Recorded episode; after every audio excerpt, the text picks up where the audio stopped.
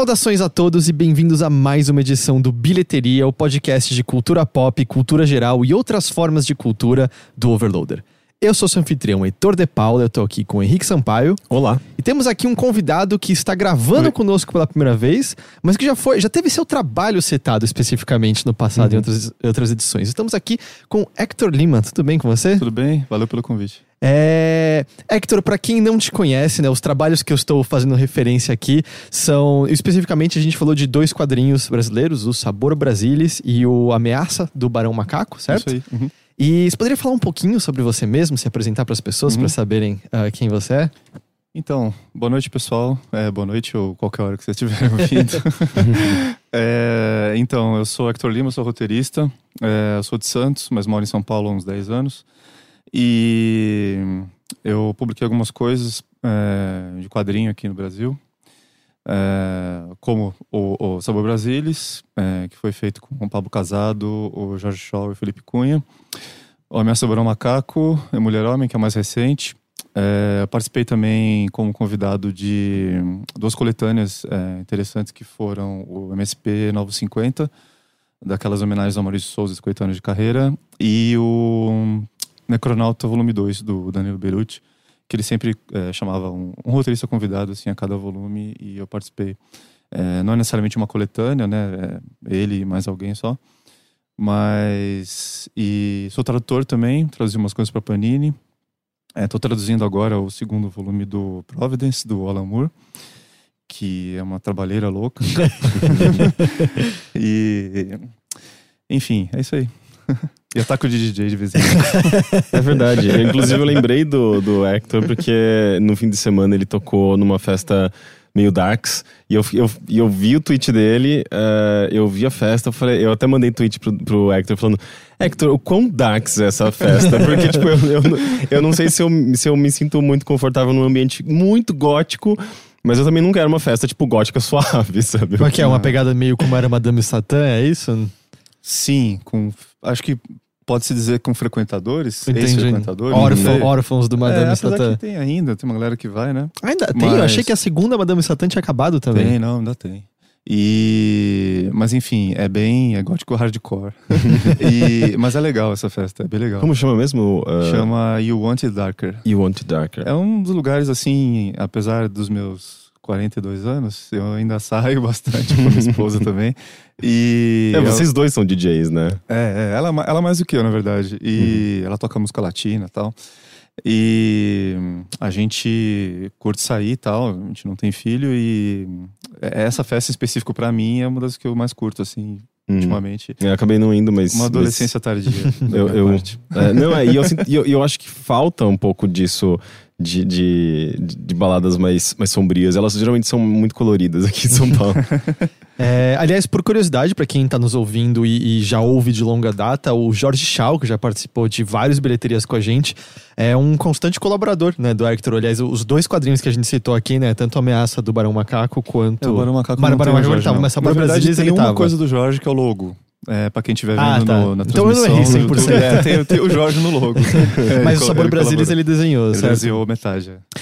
E, poxa, eu acho que a gente quer... Vamos começar falando, né, sobre, então, esse uh, esse aspecto específico, né, de histórias em quadrinhos. Porque, como eu estava falando, a gente já teve pessoas aqui que são focadas, vamos dizer, na parte desenho das histórias em quadrinho, mas o seu foco é o, o roteiro, né? Uhum. Uh, como você começou fazendo isso? Assim, você já tinha experiência escrevendo outros roteiros ou você entrou de cabeça com um roteiro de histórias em quadrinho?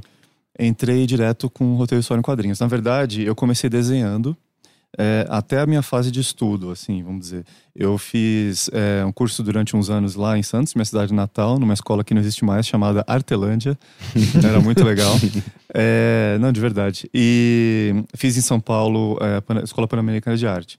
Inclusive, na época da primeira mini Comic Con que teve na época, não ligada a essa que tem hoje em São Paulo, CCXP, mas foi um evento muito legal que veio o Eisner, uhum. uh, Howard Shaking, enfim. E naquela época eu estava entrando na faculdade de letras. E aí eu comecei a me ligar que meu negócio era escrever. É... Você fez aqui na USP mesmo? Não, fiz em Santos. Uhum. Fiz na Unisantos. É, e aí, assim, eu comecei a me ligar que o meu negócio era criar os enredos, os diálogos, as ideias. E eu me sentia mais realizado escrevendo é, o que viria a ser um roteiro mesmo. Uhum. E aí fui me autopublicando, publiquei é, numa revista de Curitiba chamada Manticore, história de terror. É, a primeira história publicada, na verdade, assim, foi o Zumbingo, o zumbi do bingo. Era um cara que ganhava um prêmio especial, assim, acumulado no bingo ele morria do, do coração, numa certa idade, ele, aí tinha uma outra pessoa que ganhava e com isso vinha uma maldição junto, que era o zumbi indo atrás da pessoa. é, enfim, e, e, fui me autopublicando. Depois que, na verdade, me mudei para São Paulo, é que eu comecei a ir a lançamentos, a frequentar a lojas aqui, o HQ Mix. Apesar que lojas eu já frequentava, mas a premiação HQ Mix, fazer contatos e tal. É, conhecer gente, tudo mais. É, conheci o, o, o, Jorge e o Felipe mesmo é, via o Pablo, casado, que é autor sobre o Brasil, Ismael Anabelle, que mora em Maceió, mas me apresentou os caras aqui. Uhum. E é, ele é de lá. E, enfim, daí a coisa foi andando assim. Eu fui é, criando os roteiros e sempre buscando parcerias com diferentes desenhistas para viabilizar os projetos, né?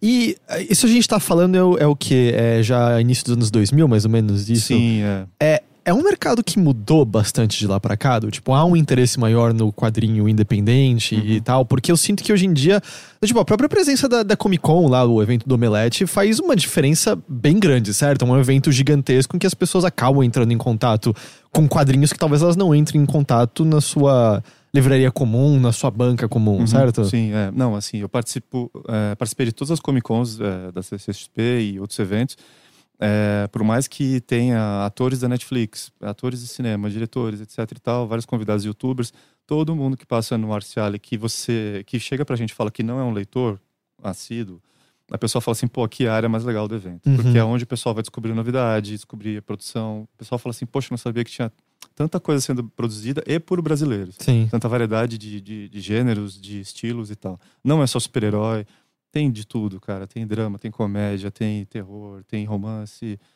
tem é, só de fantasia, ficção científica, erótica, tem tudo, assim. Uhum. Né? A gente produz bastante. Os eventos são muito bons para fomentar o mercado mesmo, porque tem gente que é, deixa para conhecer coisas novas nos eventos. É, e, e, vai com um guiazinho, olha, quero pegar gibi tal, tal, tal, que eu vi falar no blog tal, no, no YouTube, no, no canal do YouTube X é, na campanha do Catarse Y. Então o pessoal vai, vai atrás é, é muito legal ver o povo descobrindo as coisas. É, um, um, dos fatores que tem puxado também é, dos últimos anos para cá é, tem ajudado bastante é a Gráfica MSP, a iniciativa do, do Sidney Guzman junto ao Maurício Souza de modernizar os personagens, ter outras releituras tal. Muita gente está voltando ou entrando nos quadrinhos brasileiros via esse, essas publicações e vão procurar por tudo assim. É, a cultura nerd em geral, né, propagada Sim. no cinema, TV, games, tudo, está é, ajudando bastante. E, mas assim, ainda precisamos de muito, muito mais leitores, muito, muito mais uhum. leitores para realmente virar um mercado de verdade autossustentável. Uhum. É, eu nunca parei para pensar o como, uh, uh, o quão importante uh, projetos como Laços né, do da MSP, porque é, eles pegaram ali um, um, uma franquia que todo mundo conhece aqui no Brasil, é enorme, é gigantesco, é, é um, uma entidade cultural, né? faz parte do Brasil, Turma da Mônica, e transformaram aquilo numa graphic novel, deram um tratamento de graphic novel que é uma porta de. que eu acho que, se tratando de Turma da Mônica, acho que foi uma porta de entrada para um tipo de quadrinho que muita gente não tinha, não tinha acesso ou não, não conhecia, né? E não, agora que você falou, né, tipo, das iniciativas deles e tal, que me surgiu essa reflexão, assim, né? Eu imagino que muita gente começou a procurar quadrinhos, graphic novel mesmo, e, e, e outras formas de quadrinhos além da Turma da Mônica, além dos super-heróis, com, com laços, né? Porque faz justamente essa ponte que talvez seja necessária, a gente precisa, de, precisa talvez de mais pontes, né? Pra... Uhum. É, o Laços nem foi sequer o primeiro, né? Começou só com aquele MSP 50 mesmo, é, certo? Teve três foi... volumes desse MSP 50. É verdade, verdade. E aí, é, na verdade, então, esses três volumes, eles, eles vieram já é, mostrando uma produção que já estava acontecendo. Uhum. Do, do, do quadrinho independente, com novos autores, novas gerações, a internet ajudando na divulgação até na, na, na, na, formação das pessoas mesmo. Tem muita gente de webcomic. O próprio uh, Vitor Cafage, é, do, do, Laços, veio desse, desse rolê do webcomic. E, e assim, o, o que acontece é que quando sa, saíram essas três, esses três volumes em homenagem à, à carreira do Maurício, foi uma forma do Maurício entender que estava sendo uma produção muito grande, variada acontecendo no Brasil, fora do estúdio dele. Uhum. Então aí veio essa ideia do, do Sidney de é, criar essas releituras.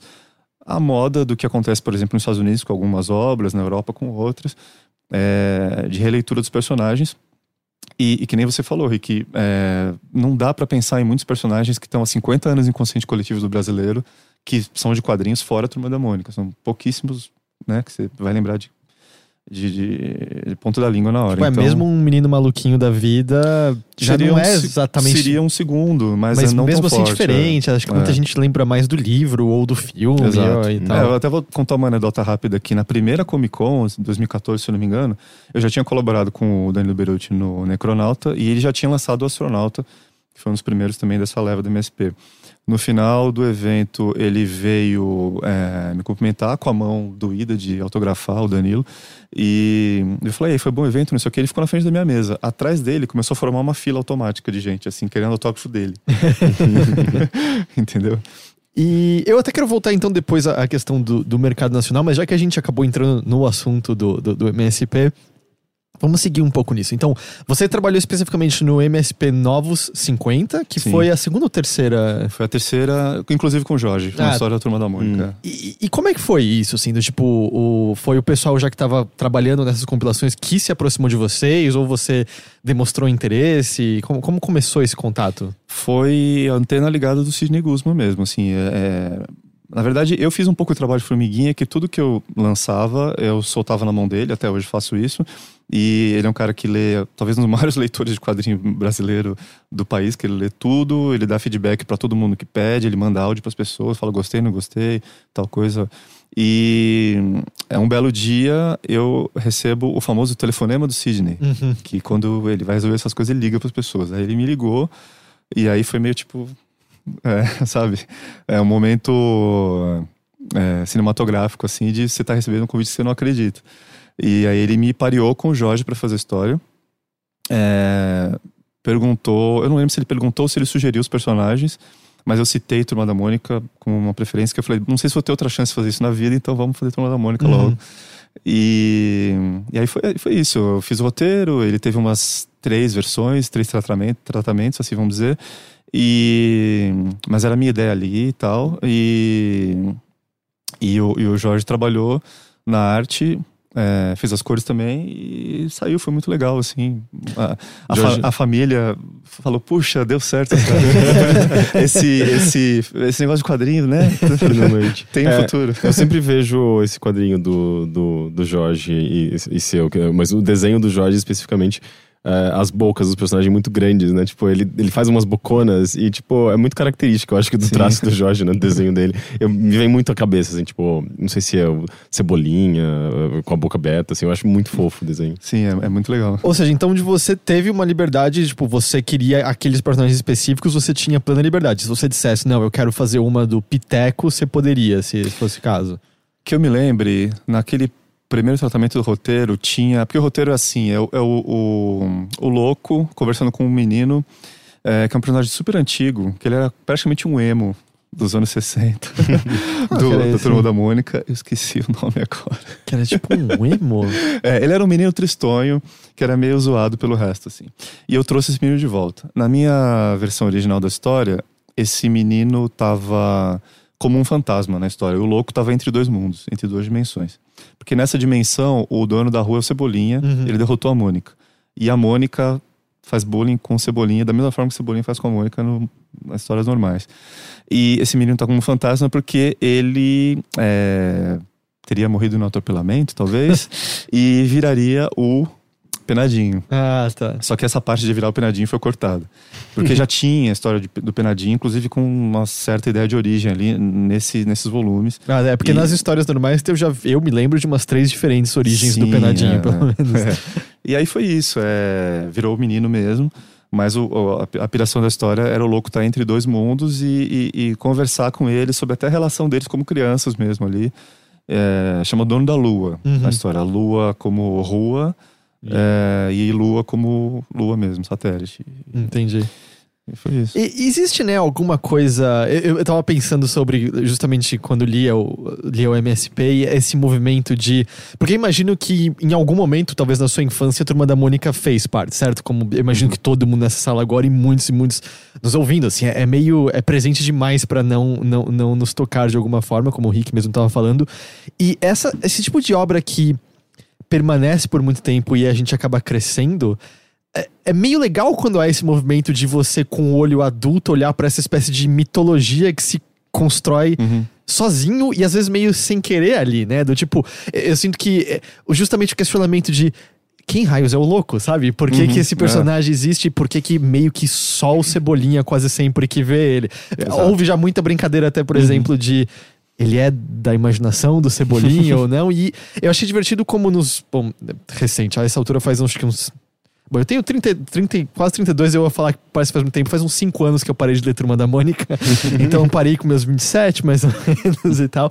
Mas a, a, as próprias historinhas da Turma da Mônica começaram a se retroalimentar de alguma forma Sim. dessa maneira. E é, nesse, nesses, nessas graphic novels, você sentiu que era uma oportunidade um pouco disso também, de ter esse olhar adulto seu olhando para esse passado e meio que.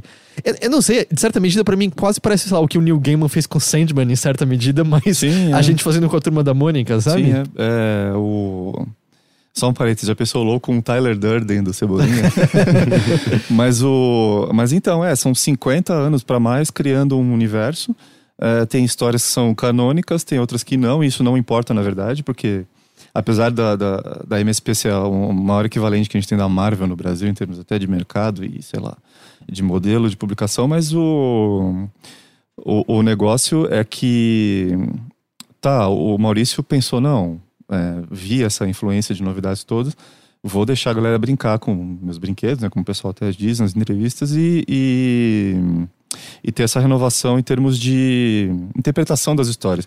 E muito das histórias, até o próprio a trilogia do Laços, acho que tem, tem um pouco disso, vai muito pela nostalgia uhum. das pessoas é, em relação ao que, que te desperta no emocional daquilo, né?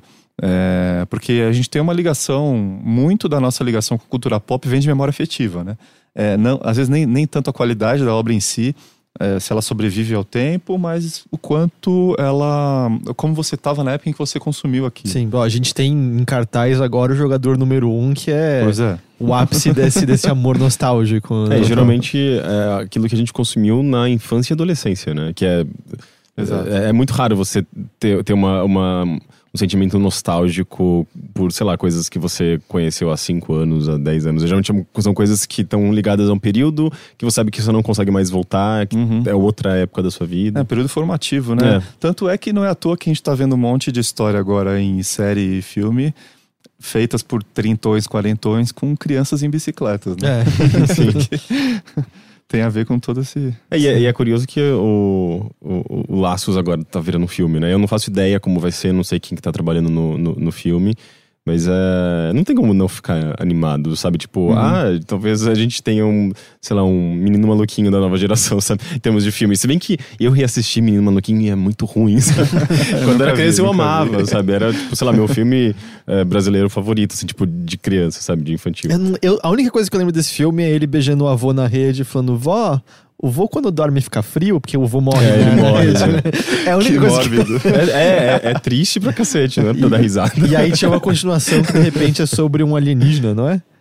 Eu, é? vem, vem uma estrela cadente de fora da Terra e ela vira meio que amiga das crianças, é meio. É, eu, eu, eu, não, eu não cheguei a assistir, mas não me parece. Não, parece ser pior do que o primeiro. E, e cara, é muito ruim. Assim, é muito estranho, né? Quando você é, tinha certeza que o negócio era muito bom e daí você vai assistir e percebe que você não tinha critério nenhum. Assim, é. É por isso que a ligação emocional é importante, né? É. Porque você se liga pela, pela emoção da época, aquilo te provocou, enfim. É. o pessoal no chat estava até se perguntando se o personagem emo era o Nicodemo, mas não, o Nicodemo era não. só maldoso, ele não era meio ele, não é, era O Nicodemo ele é meio né? apócrifo. É, saiu até uma edição da, da Ugra, que é a loja editora que fica aqui em São Paulo, na Rua Augusta, eles fizeram uma edição de compilado até autorizado, mas sem, sem uso comercial, do Nicodemo, porque eram coisas super maldosas, uhum. irônicas uhum. e que hoje em dia seriam super. É, hoje em dia seriam incorretas. politicamente incorretas, é. exatamente. E cara, desculpa pessoal, mas eu esqueci o nome do personagem. Não, o pessoal se pergunta, porque, tipo, eu. Eu não sei, eu, eu sinto que eu. O Rick de prova, eu sinto que eu conheço muito Turma da Mônica, mas eu não consigo pensar quem é esse. Mas é muito engraçado isso do politicamente incorreto voltar para as histórias lá do começo, tipo, do, do Maurício de Souza já com Turma da Mônica mesmo, que muito do que era normal para aquela época. Eu lembro até hoje uma historinha específica que um leão tem medo do Cebolinha. E aí no último quadrinho você descobre que é porque o treinador do leão bate nele com uma barra de ferro que tem os espetinhos na ponta, que nem o cabelo do Cebolinha e tal. E é por isso que ele tem medo do Cebolinha, porque ele lembra da barra de ferro e tal. E era normal, era pra Não, é criança, é, era... O básico de Turma da Mônica é, o, é bullying, sabe? tipo, é, como que... Ele, eu acho que eles adaptaram o Turma da Mônica ao longo do, do, dos tempos, né? Por conta da... Sim, Sim da... teve, por exemplo, uma coisa que já... Eu lembro que era criança e tinha aviso na, na historinha que parou, que era a pichação no muro. Hum. Quando, tipo, uhum. propagou como crime. Até tipo. hoje, tipo. a, a Turma da Mônica, na nossa cultura pop, talvez a gente não, não, não perceba isso no nosso, nas nossas bolhas nerds, mas no Brasilzão, assim, as pessoas igualam um pouco é, a, a Turma da Mônica com alguns momentos de novela em relação ao aspecto, possível aspecto educacional disso. Uhum. Então, por exemplo, tem educadores que ficam parece que no pé deles em relação a certas coisas. Inclusive, nesse, nesse roteirinho aí, que foi cinco páginas, mas tá rendendo conversa, uhum. é, eu fazia o Cebolinha falar droga. E aí o Sidão falou assim: ah, não, Cebolinha não pode falar porque é droga, e o pessoal vai dizer que Cebolinha tá falando droga, uso de drogas. Eu falei, ixi, mas não tem nada a ver com isso, mas beleza, respeito o personagem de uhum. vocês, tá? Botou Melda, né? É, não virou. É, pois é, não virou Pindalolas. Nossa. Que era o Pindarolas, uma expressão super antiga. Mas pensando aqui, falando do, do Nicodemo, nos anos 70, as histórias do Nicodemo e do Penadinho tinham uns elementos super mórbidos, assim, é, e, e parando para pensar é, na cultura pop tinha um monte de coisa, né? De, de, de diabo, de demônio, espírito e coisas é, Era assim. uma constante em histórias de pessoas que perdiam a alma pro, pro diabo, assim. Sim. É, era, era normal. O diabo era frequentemente tentava roubar a alma de alguém, da, alguém da turma. Ou de, ou de pessoas viciadas, de pessoas. É, não, não só tipo isso. Tinha uma. Não tanto tempo estava circulando de novo um, um scan de uma página da Mônica que era uma boneca chamada Cuspidinha. é, que eu, eles mudaram para fazer a piada como se fosse chupadinha, e aí a Mônica pedia pro pai, pai, me dá uma chupadinha e tal. Como ah, se, tipo, putz. me dar uma cuspidinha não fosse esquisito o suficiente, era original. E essa história toda era que o pai não achava a boneca, vendia a alma pro diabo para comprar uma boneca de Natal pra Mônica. E a história é solucionada porque ele mostrava o contrato e a Mônica usava a boneca para dar uma cuspidinha na assinatura, apagar a assinatura e a alma do pai era libertada. Sensacional. Então, nos anos 90, é, a gente tinha como fenômeno cultural no Brasil, um dos fenômenos culturais do Brasil era tipo é, boneca demoníaca da Xuxa, coisas do tipo, sabe? É, a lenda é, do fofão. Né? É, faz, faz, tava, muito, é, tava muito ligado à cultura do momento também, né? Sim, Mas, total. Mas então, voltando um pouquinho lá para a questão de mercado, eu só queria saber um pouco mais, assim. Então, como era, vamos dizer, os percalços de lá no começo, no, vamos dizer, nos anos 2000, como, quando você falou mais ou menos, uhum. de conseguir essa autopublicação, conseguir pessoas uh, lerem isso, certo? Porque é uma. Uhum. Eu não sei, lendo, sei lá, vendo os relatos de. Harvey Picker, Crumb, parece que é uma, é uma dificuldade de longa data isso, certo? Conseguir Sim. leitores para esses quadrinhos de sei se vou chamar de contracultura, mas independentes que estão fora do mainstream, certo? É, toda a produção de quadrinho, talvez é, se confundindo em grande parte com a produção de cultura pop em geral no Brasil, está muito ligada à situação socioeconômica. E, e, política também. Então, assim, é, eu pesquisei há um tempo, assim, dados do IBGE, até 1950 metade do Brasil era literalmente analfabeto, ah. é, oficialmente analfabeto. Isso foi melhorando ao longo das décadas, ainda bem, mas o consumo em banca de jornal foi diminuindo. A banca virou hoje em dia uma bomboniere, as pessoas não buscam leitura basicamente na, na banca de jornal, é, como era antigamente. E o interesse é, por leitura, ele não se sustenta nesse meio, é, nesse ponto de venda, por assim dizer. E o ponto de venda livraria, hoje em dia, que é onde está sendo desovada essa produção, basicamente, é, você está ali num espaço restrito, literalmente fisicamente restrito, competindo com um monte de coisa. E o incentivo à leitura, com a, com a educação é, sem, oficialmente sem incentivo por 20 anos, agora uhum. vai ficar super difícil ter incentivo à leitura. Tem que, a gente tem que correr atrás de, de, de iniciativas é, de alguma forma, até compras governamentais não, não existem mais, são suspensos. E, e assim, nos anos 2000, o que aconteceu foi que, pelo menos a, a minha geração, pegou a transição do offline para online. Então, o webcomic ajudou muito na divulgação, ele ainda é forte hoje. A gente tem plataformas como o Tapastic e outras que, é, o Tumblr mesmo, é, permitem que você seja conhecido até através do SEO mesmo, sem depender de redes sociais, por muita gente. E começou a se popularizar também no Brasil a produção, a impressão por demanda. Então, assim, é, você poderia é, produzir o que você precisava para aquele momento ali, dimensionar de acordo com o que você é, imaginaria ter de leitores. Eu uhum. cheguei num ponto até, é, numa história que, que eu fiz uma revista chamada Major, que eu fiz uma impressão por demanda nos Estados Unidos. Que o dólar estava mais ou menos pau a pau a 5 real e eu imprimi lá. E quando começou a apertar, eu parei de fazer isso.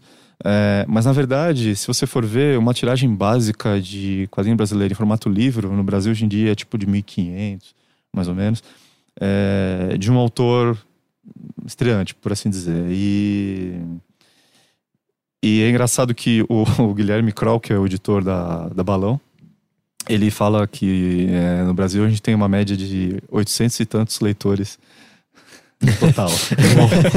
Brincando, assim, né? Tem muito mais e vende-se muito mais dependendo do título, mas é, existe uma realmente dificuldade de a gente furar a nossa própria bolha e a gente ainda vê nos eventos um fenômeno que é o seguinte: o, o número de autores cresceu, o número de leitores não na mesma proporção. Hum. Então, em certos momentos, a gente sente naquele é, festival de banda independente. Você toca, desce do palco e você vai ver o show da banda seguinte. Então, você vê muitos outros colegas, autores, comprando de você.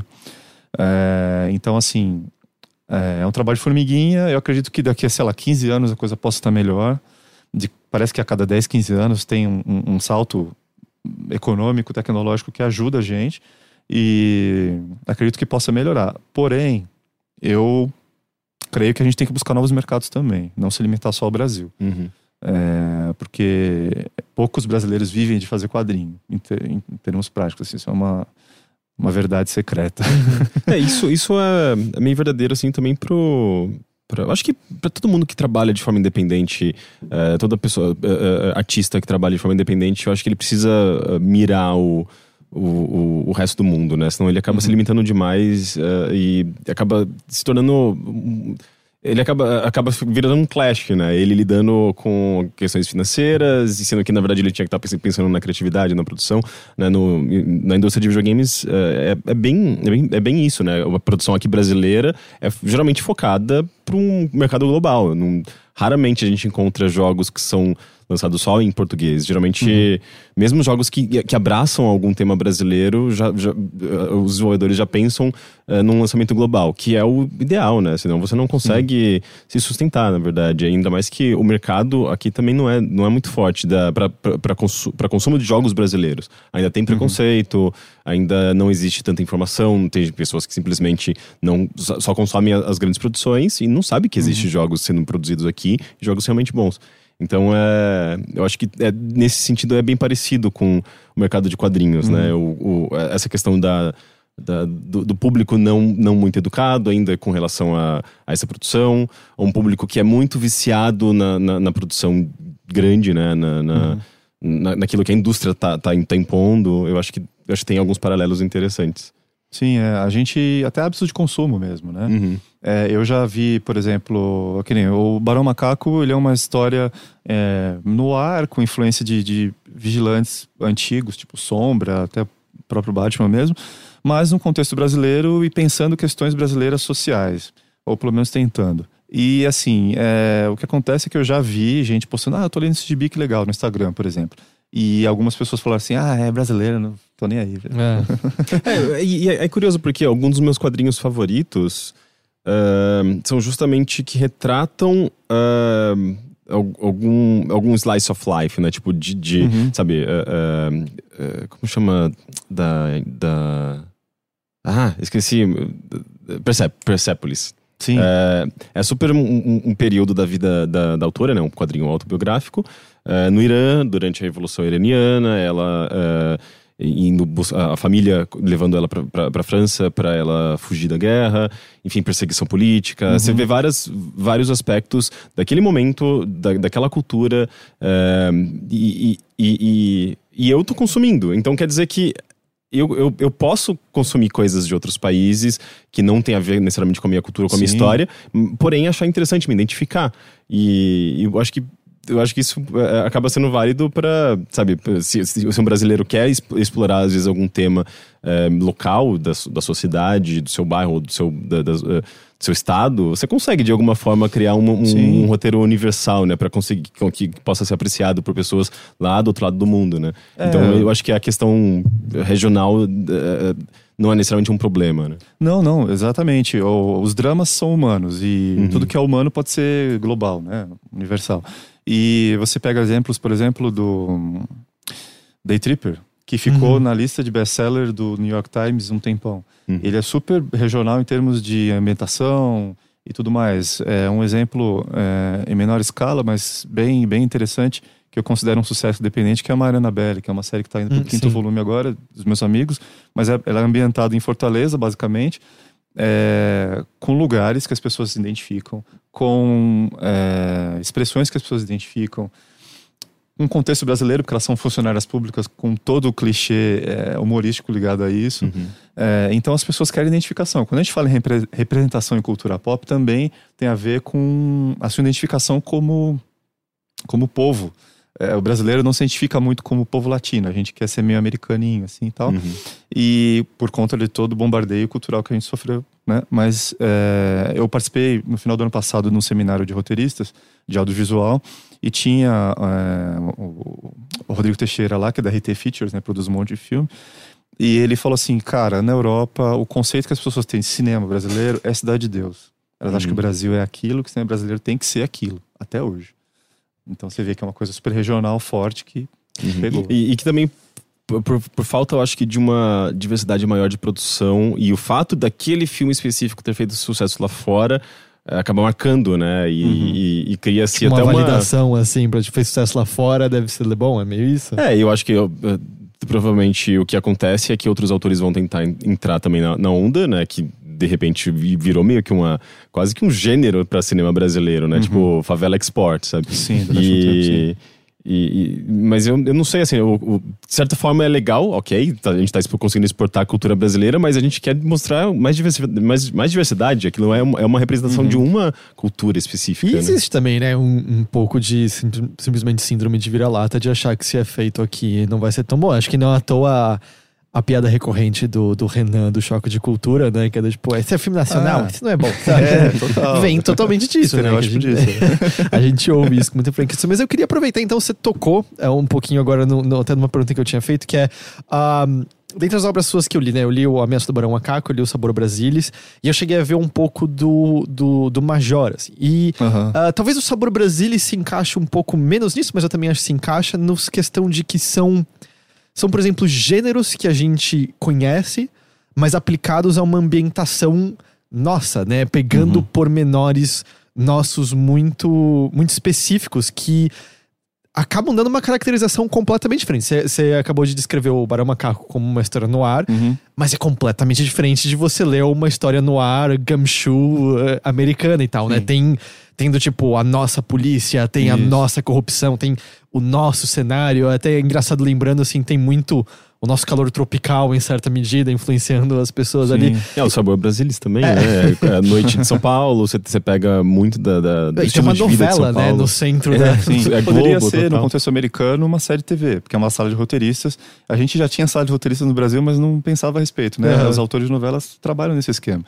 É. E, e, isso é algo que você busca ativamente, propositadamente, assim, sempre tá pensando como botar essa pitada, vamos dizer, de quem você é, botar essa pitada do que é o brasileiro nesses quadrinhos, ao mesmo tempo que são, são histórias que a gente meio que conhece, de certa forma, tá familiar, mas ele tem esse elemento que é engraçado, que é nosso, mas ao mesmo tempo é estranho, porque a gente não tá acostumado a ver de, uhum. dessa frequência. Né? Olha, eu confesso que eu fico meio dividido em relação a isso, porque é, hoje, mais do que nunca, eu tô tentando mandar minha, minha produção para o exterior. Uhum. E eu sei do interesse no regionalismo, ao mesmo tempo, eu sei é, o quanto para certos setores isso pode ser alienante de repente. Mas, como uma porta de entrada para mostrar o meu trabalho autoral, eu não me incomodo em momento algum de é, retratar o nosso contexto. Porque, cara, a gente cresceu vendo Nova York. A gente cresceu vendo mundos que nem existem. Uhum. Então, assim, qual o problema do, do, pessoal consumir um pouco da gente? Quantas histórias horríveis foram feitas de super-heróis no Brasil? O Batman no Brasil, o Wolverine no Brasil, com é, o pessoal falando espanhol. Nossa, eu não sabia disso. Entendeu? Opa, vai ter ano que vem filme do Novos Mutantes, né? Que são derivados dos X-Men. Tem um personagem brasileiro. No começo ele falava espanhol. Ai, Deus meu. Sabe? É, então, assim, é uma questão até da gente se entender como povo. É, a gente não se enxerga, como eu falei, a gente não se enxerga como latino, a gente precisa se entender no nosso contexto. É, então, faz parte dessa identificação também.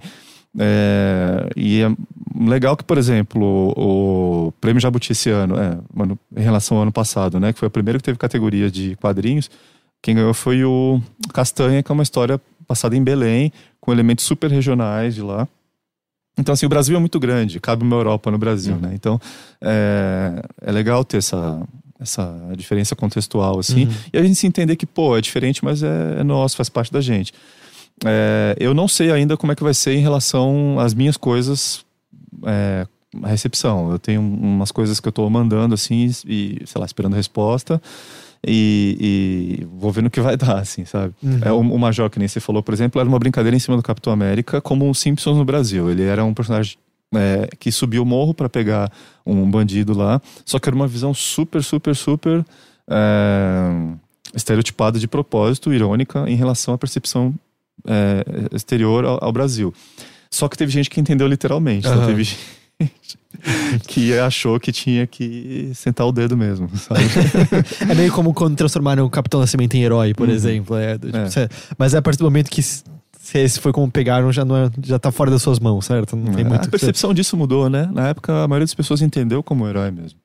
E a, percepção que. A, essa desconstrução que tá tendo na, na, na mente do, do, do brasileiro, se tentando ter pelo menos, tá dando uma percepção diferente, né? Uhum. Por exemplo, pessoas do exterior se horroriza, eh, ficaram horrorizadas com o Tropa de Elite. É, e aqui o pessoal exaltava, é, repetia frases e tal, né? Sim. Virou meme e tudo, mas enfim, é, as coisas mudam. Uh, aproveitando que você falou do seu trabalho lá fora, eu queria pegar até uma. adaptando um comentário aqui do chat e transformando uma pergunta que o Vinícius Félix fez perguntando uh, sobre você ser. Abraço, o... Bracinho. Ah, ser, ser...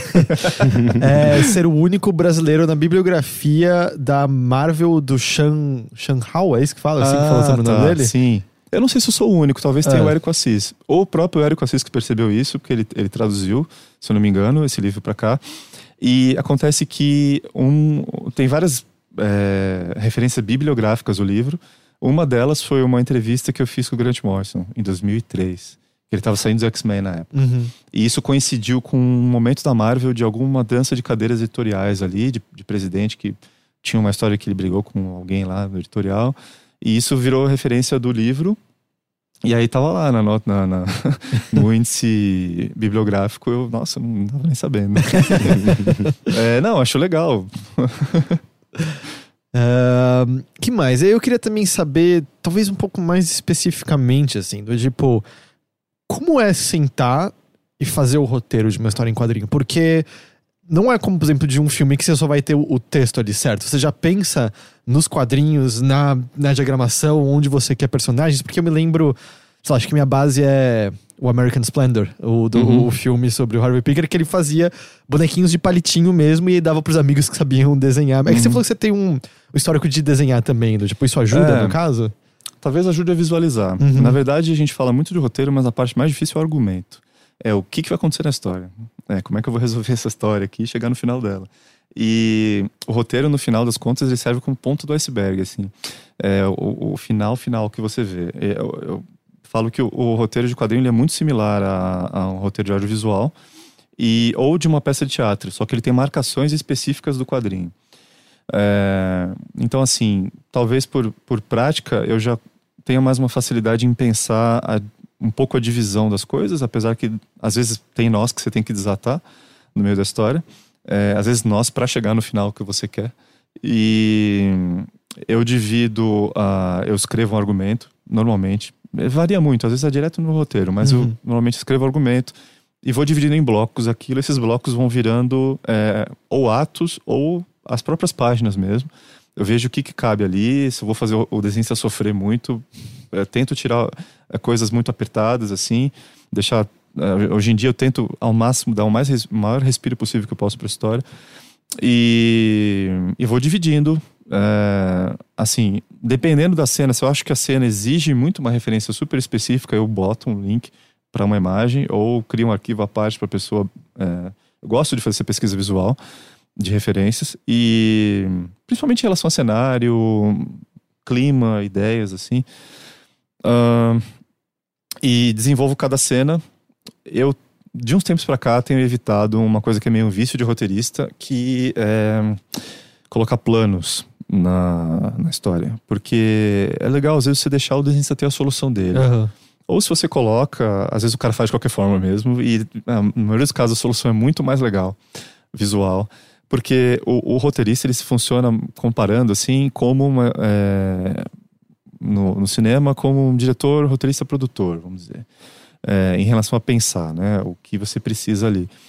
O desenhista ele faz todo o resto. Ele é o cenografista, ele é o figurinista, ele é os atores, ele é o diretor de fotografia, ele é o iluminador, ele é todo mundo. E maquiador, enfim. Então, é, você faz um trabalho de, de edição de cena ali. Vamos, vamos dizer que você tem uma ideia e você vai quebrando aquela ideia em cenas. E nisso você constrói o roteiro. E aí tem coisas específicas do quadrinho, que é, por exemplo, é, a história geralmente começa numa página ímpar. Ímpar. Sim. Dois, três. É. E geralmente você coloca surpresa nas páginas pares, que é quando tem a virada de páginas. Ah, é, nossa, eu nunca um parei pensar nisso, é. Coisas técnicas que cada mídia tem a sua, né? Aham. Ahn, então é isso, assim, o roteiro ele serve como mapa do tesouro, assim, um mapa da mina para o desenhista é, seguir a tua ideia. Isso depende muito das parcerias. Tem parcerias que o, o desenhista trampa junto no roteiro contigo. É, tem parcerias que o cara já tem a história, ele pede para você formatar como roteiro. Depende, são casos e casos. Entendi. Não tem uma formulinha pronta que É, vai e se o cara seguida. desenha a própria história, então ele pode nem fazer o roteiro. Entendi. Ou seja, então, como, como você acaba tendo esse, por exemplo, nos exemplos que você estava dando, acaba sendo separado, você tem basicamente a mesma liberdade que, sei lá, a gente viu, por exemplo, de uma pessoa escrevendo livro, que ela às vezes sente que personagens ganham própria vida e se- seguem direções que você nem esperava no começo ali mesmo. Isso acaba acontecendo então também quando você tá pensando na história do quadrinho. Sim, Sim. sim. Ah, acontece muito. É engraçado. Por mais que você às vezes tenha o final na cabeça, o caminho para chegar nesse final é às vezes tortuoso, às vezes mais fácil. Às vezes personagem, um personagem cresce além do que você imaginava e você, sei lá, pode ser a vida ou morte de um personagem. Isso dependendo do de como as coisas se desenvolvem, a voz dele na cabeça. Parece um papo furado de autor, né? Mas às vezes vem a, a, a voz do personagem na cabeça e ele cria uma vida ali tridimensional que você não imaginava que Uhum. fosse ter. E é muito louco isso. E o mais louco ainda é você tá escrevendo uma história e tá tão envolvido nela que você começa ou por magia simpática ou por a sua percepção tá muito ligada naquela frequência momentânea, você começa a ver elementos da história em todo lado. Assim, é muito louco. Eu tô traduzindo o Alan Moore lá Uhum. e é uma história de terror uh, horrorosa, literalmente, assim, te- deixa na bad, é um terror psicológico tipo o bebê de Rosemary. É, e, cara, é, eu começo a ver elementos. é, porque ele é baseado no Lovecraft, ele costura toda a mitologia do Lovecraft numa história só, no mesmo universo. Eu começo a ver coisas, assim, muito horríveis no dia a dia, assim, que eu não tava percebendo. antes, É que você começa a reparar em certas É. coisas, né? a partir de quando você tá, você tá muito envolvido em um negócio meio que ele abre seus olhos, né? Sim, você entra numa frequência, como se fosse música, assim, sabe? Você entra numa frequência diferente e você percebe coisas diferentes, assim, é muito louco. Uhum. Quando, você está escrevendo, ah, criando um personagem, um universo, ah, como, como, de onde vêm sua- sua- suas, suas inspirações normalmente? Assim, você, você sente que você precisa ah, se aproximar de pessoas e ouvir pessoas e, e- e, ah, sei lá, sentar num café e tentar ouvir as histórias que estão fal- sendo faladas ali? Ou você tem outras fontes, você, sei lá, é- é- você faz alguma ponte com livros ou coisas que você já consumiu? Tu, então, tudo. É. tudo pode ser ponto de partida. É, esse negócio que você falou sentar no café, eu gosto de andar de metrô e apesar de ouvir muita música, eu gosto de ouvir às vezes o que as pessoas estão falando, porque pode vir uma ideia de diálogo, até para o diálogo ficar mais realista, assim, quando você precisa disso. É, isso é interessante como exercício. É, te ajuda a, a, a até desatar alguns nós às vezes a origem da história, cada uma é de um jeito. É, por exemplo, Barão Macaco, uma origem super besta, assim, eu sofri um assalto em Santos há muitos anos com uns amigos, saindo do aniversário meu. É... E aí comecei a pensar em outros aspectos. De onde vieram esses caras? Por que, que eles chegaram nesse ponto? Como eles chegaram nesse ponto de precisar ou querer ou querer nos assaltar? É, Sabor Brasilis chegou é, puramente como um briefing, é, quase que 100% como um briefing, como se fosse publicitário, assim. A gente sentou, os quatro, e, e, é, virtualmente, né, pela internet, começou a conversar. E falou assim: vamos fazer uma história junto? Vamos. Sobre o quê? Cara, vamos fazer uma coisa super brasileira? Vamos. O que, que tem brasileiro? Carnaval, futebol, não sei o que, novela. Oh, a novela é uma boa. O Pablo, mais do que todos nós, gostava muito de novela e é, a gente também, mas acompanhando menos do que ele. E a gente foi desenvolvendo a partir disso, assim, super artificial, entre aspas, por assim dizer mas que foi ficando cada vez mais orgânico, porque a gente foi colocando nossas influências, nossas é, experiências. E, que nem, por exemplo, tem uma cena sobre Brasilis que os caras vão. Um dos personagens, que é o mais novo ali da sala de roteiristas, ele vai numa balada que é basicamente a fan house, extinta fan house aqui em São Paulo. e com os amigos tal, e, e assim.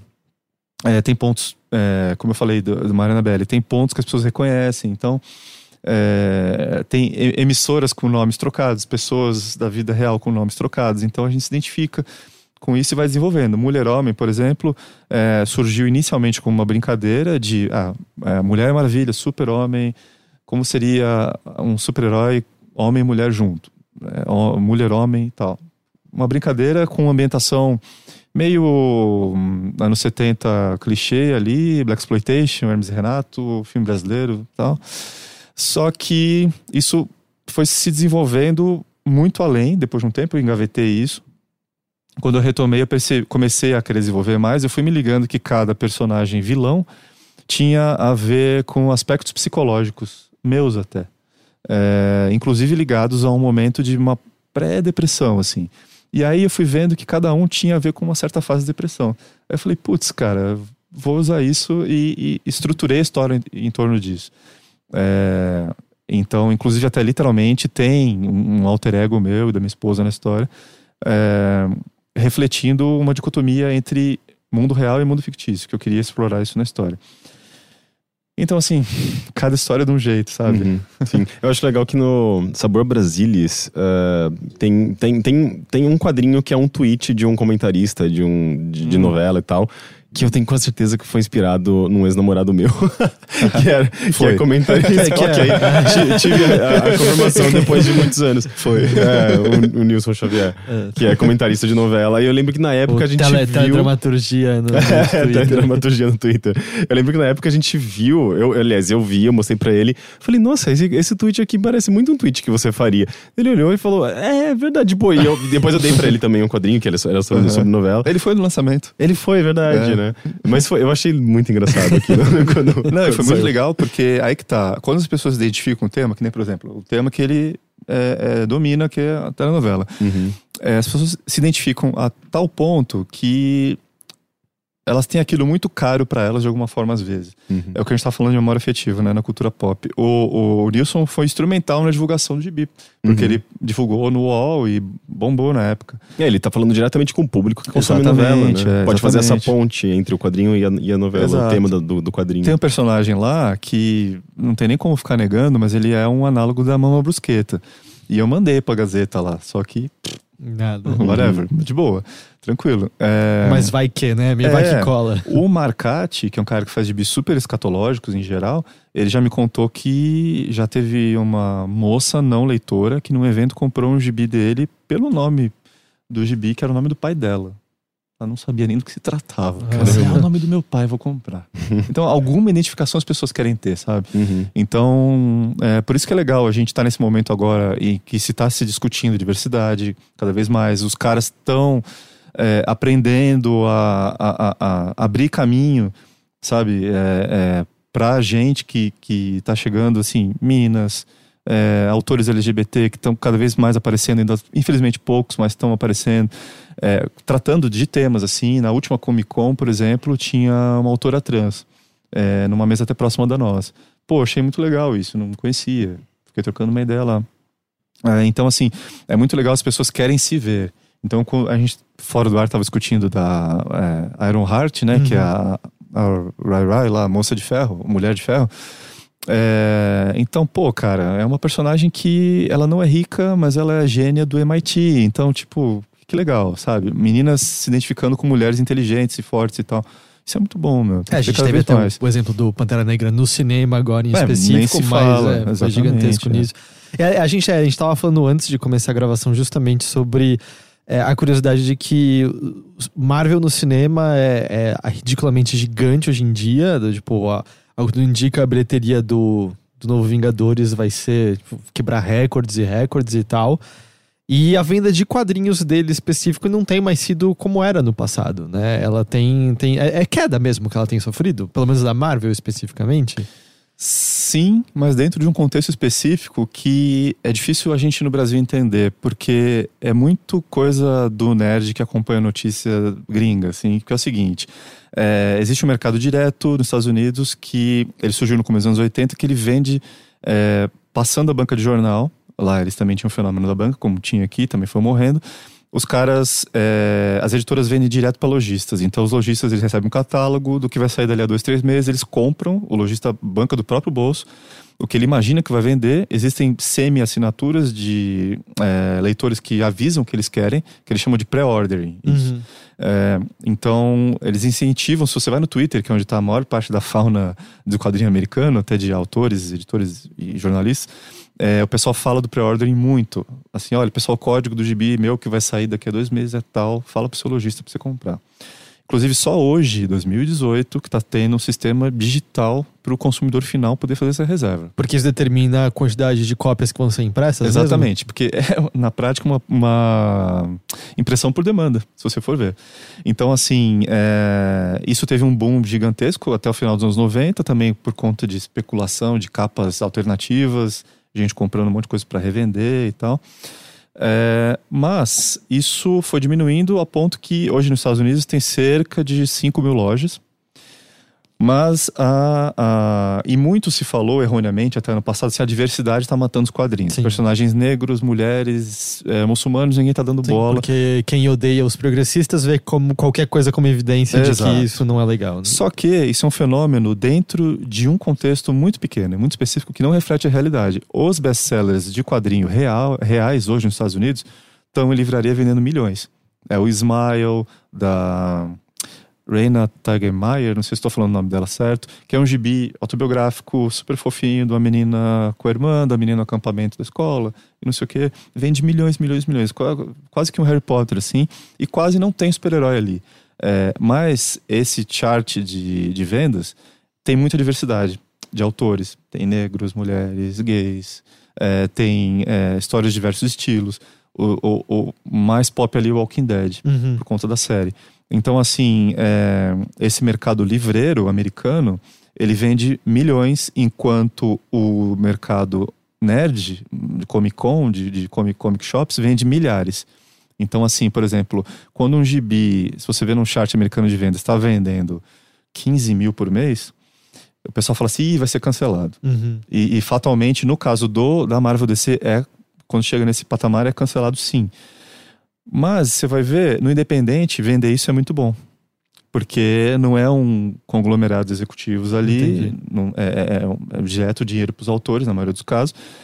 E você sai da comic shop, vai para o mercado livreiro, você vende milhões. A dificuldade que o pessoal está encontrando agora como autor é como sustentar a produção do livro, que é isso que vende milhões. Porque esse mercado de comic shop vende revistas. Então, como a gente vê aqui nas revistas é, Mix, que chamam, né, uhum. da, da, Panini, você comprou Homem-Aranha, tem a história do Homem-Aranha é, e outros, outros personagens. É, sei lá, cinco histórias. Lá, cada um é, um é uma revista, são vinte e poucas páginas só. É, então, quando isso vai para o encadernado, para o livro, para graphic novel, isso tem o potencial de vender muito mais. E- É, eu- e é curioso que eu achava que era o contrário, assim. Eu achava que graphic novel vendia menos do que eh, o quadrinho mais, mais segmentado, mais, Uhum. eh, mais tradicional. Tem casos e casos. Porque, por exemplo, quando começou a Marvel recuperou os direitos de Star Wars, chegou a vender muito, assim, perto de perto de um milhão, talvez, no número um de cada título ali, para mercado de comic shop. Uhum. Então, se apostou muito naquilo, né? Porque é uma marca reconhecida mundial, mundialmente. Quando tem esses clubes de assinatura, de caixa misteriosa também, vende-se bastante. Volta e meia você vê uns fenômenos tipo Orphan, é, Gibi do Orphan Black, da série da- das, das clones lá, Uhum. vendeu tipo meio milhão. Como assim? Ah, o quê? É, então, porque um, um número específico entrou numa caixa dessas via a distribuidora Diamond, Ah, que é a maior tá. distribuidora de comic shop. Então, acontecem esses fenômenos, mas são muito pontuais. Você não Uhum. pode dizer que o mercado é isso, sabe? Uhum. É, aconteceu isso com o Adventure Time também. Um, um, um gibi do Adventure Time teve esse fenômeno de caixa de assinatura. Entendi. E- Mas enfim, é, é isso. A gente está num momento de transição agora, em que a Comic Shop é o mundo do super-herói, basicamente. E a livraria é todo o resto, diversidade total. E, e- e os leitores que envelheceram, que tem esse, esse estereótipo do comic book guy, tem a ver até com os donos das, das lojas, isso. É, É tipo aquele estereótipo dos Simpsons mesmo. Exato. Ele tá envelhecendo, saindo do mercado e ele não tá entendendo. Assim, ah, como é que pode Thor mulher agora no gibi?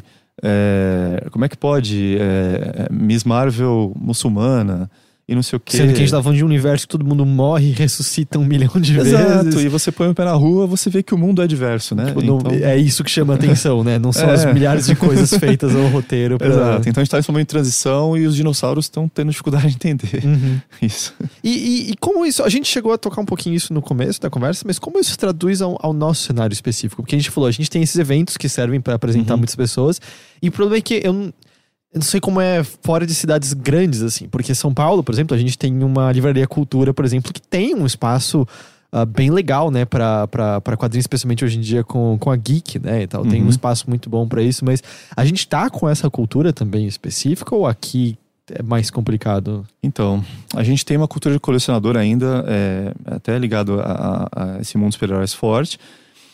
Mas como a gente não tem mais esses gibis tão fortes em banca hoje em dia, a gente está partindo para um modelo é, muito similar ao europeu, que é a cultura de livraria mesmo do pessoal.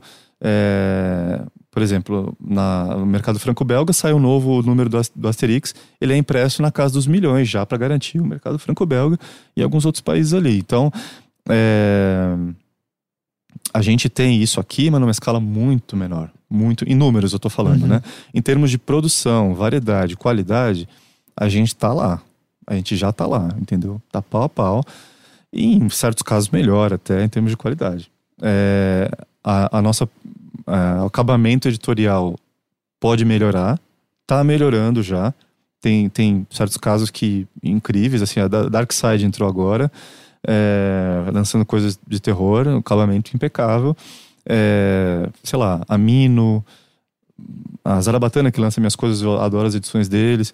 É, então, assim, o independente tá para melhorar nesse aspecto editorial. Agora, de qualidade de história, a gente tá muito bem servido, assim. O que acontece é que a gente não tem números. Uhum. A- O nosso mercado ele tá muito pouco escalonado. Ele, ele tá o independente no independente. Eu não sei se a gente estava no ar ou não ainda quando eu falei isso aqui com a gente, que parece show de é, festival de banda independente. Você Uhum. toca, desce o palco, vê a, a banda seguinte. Uhum. Então muitos autores compram o dos colegas. Você vai no Catarse, clica lá em apoiadores, na parte de quadrinhos, você vai ver um monte de quadrinista comprando um do outro. Faz o, é o Ainda sistema bem. se retroalimenta. mas- Ainda bem. É uma comunidade fortalecida, pelo Sim, menos. né? é uma comunidade, é uma cena, vamos dizer, até em nível nacional, por mais que fal- faltem lojas e livrarias, é uma cena. Vai ter o FIC agora, em final de maio, começo de junho. Quem for vai, vai perceber que é uma cena e é uma cena forte, mas ainda não é um mercado. Uhum. As pessoas que, e autores que se sustentam disso como profissão trabalham pro exterior. É, então, por exemplo, sei lá, um, um exemplo até fora de, de, de agenciamento. Você vê a, a, a Bilk Zevely, que é desenhista da Mulher Maravilha, que vai fazer Sandman agora. Eu até brinquei no Twitter, falei assim, pô, que sortudo o Neil Gaiman, que tem a arte dela, porque é uma arte incrível, assim, sabe? E ela não tem nada lançado aqui como, como autoral, porque ela, é o trampo dela. Ela Uhum. bate ponto lá no computador dela em casa desenhando. E vai, entendi. E é um trabalho incrível e tá trampando para fora. Toda vez que a gente tem um desenhista, na visão de roteirista, um desenhista muito bom, que começa a pegar trabalho no exterior, a gente tá ferrado, porque o cara ele tá num ponto que ele tá muito bom, mas ele vai largar a gente porque Aham. tem trampo É tipo fora. jogador de futebol, assim, Exato. quando tá muito bom, vai pra Europa. Boa E- analogia. E o, o que você tava falando, por exemplo, do mercado franco-belga e tal, da Casa dos Milhões, por exemplo, de um novo volume de um, de um Asterix, ah, tem a ver também com, sei lá, um preconceito latente de como as pessoas veem quadrinhos em si? Porque sempre dá a impressão que ah, a França vê, meu, uma forma de arte tal qual literatura, tal qualquer Uhum. outra. É a É- França, né? Eles sempre consumiram muita arte. Mas digo, aqui ainda existe uma certa resistência de hum, a história em quadrinho, né? Não existe, sei. existe. Existe. Ainda é visto como coisa de criança. É. É, como, como eu falei assim, quando o pessoal vai em eventos, abre a cabeça da galera em, em termos de ver a variedade de produção e falar, olha, não é só coisa para criança. Desculpa. E assim, é, a gente tem que é difícil a gente conseguir sair dessa desse mundinho só nosso, entendeu? A gente conseguir ir pro, pro mundão, é, Uhum. pro grande Brasil. E até porque isso também tá ligado a hábitos de consumo. De novo, contexto socioeconômico. É, a, a política me impede de. A política me impede de curtir quadrinhos. porque eu só fico pensando em política. Mas assim, é, cara, é, se você for ver pesquisa de consumo no Brasil, é, não tem quadrinhos, até teatro mesmo não tem. Sem querer dar uma de é, vira-lata, mas o, o- em termos reais, a, a diversão do brasileiro é TV. Ponto. E. Bom, a Ambev é da família mais rica do Brasil, né? Então, assim. É isso, cara. É, é- é- é diversão. Não tô falando assim, ah, futebol é do povo. Não, não, não, cara. A diversão do brasileiro é TV, Uhum. e cerveja e, e, putz. E se você for ver, cara, nossa, nossa situação também, né, cara? Salário mínimo 900 reais. Você vai no cinema, você gasta, uma família gasta 100. Sim. É difícil, Tipo- né? Eu não, eu não vou reclamar do cara que não quer gastar 30 no meu gibi. Uhum. E, e a gente tem ah, fomento pra gibi especificamente, pra quadrinho, porque a gente tem pra audiovisual bem Uhum. forte, né? Mas quadrinho entra no, na- na- nesses fomentos de audio- audiovisual, não? Entra, Entra? entra. Tem editais regionais, é, alguns raríssimos municipais, alguns estaduais, sendo que o mais conhecido, o mais forte é o PROAC, em São Paulo, que é o Programa de Ação Cultural.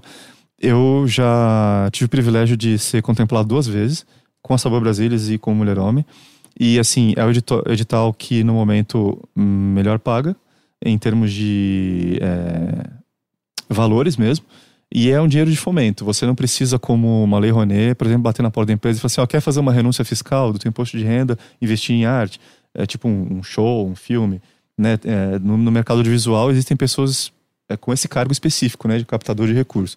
O PROAC tem essa vantagem de ser. Ele tem o PROAC ICMS, que é nesse esquema, mas tem o PROAC Editais, que é fomento mesmo. É, é o, o, o governo do estado de São Paulo é, fomentando cultura. E realmente fomenta, porque produz. Você imagina que tem gente que deixa de produzir quadrinho, como aconteceu comigo ano passado, porque estava trabalhando Uhum. e eu era sonhos ou pagar contas. Então Uhum. eu decidi pagar contas, não produzir nada.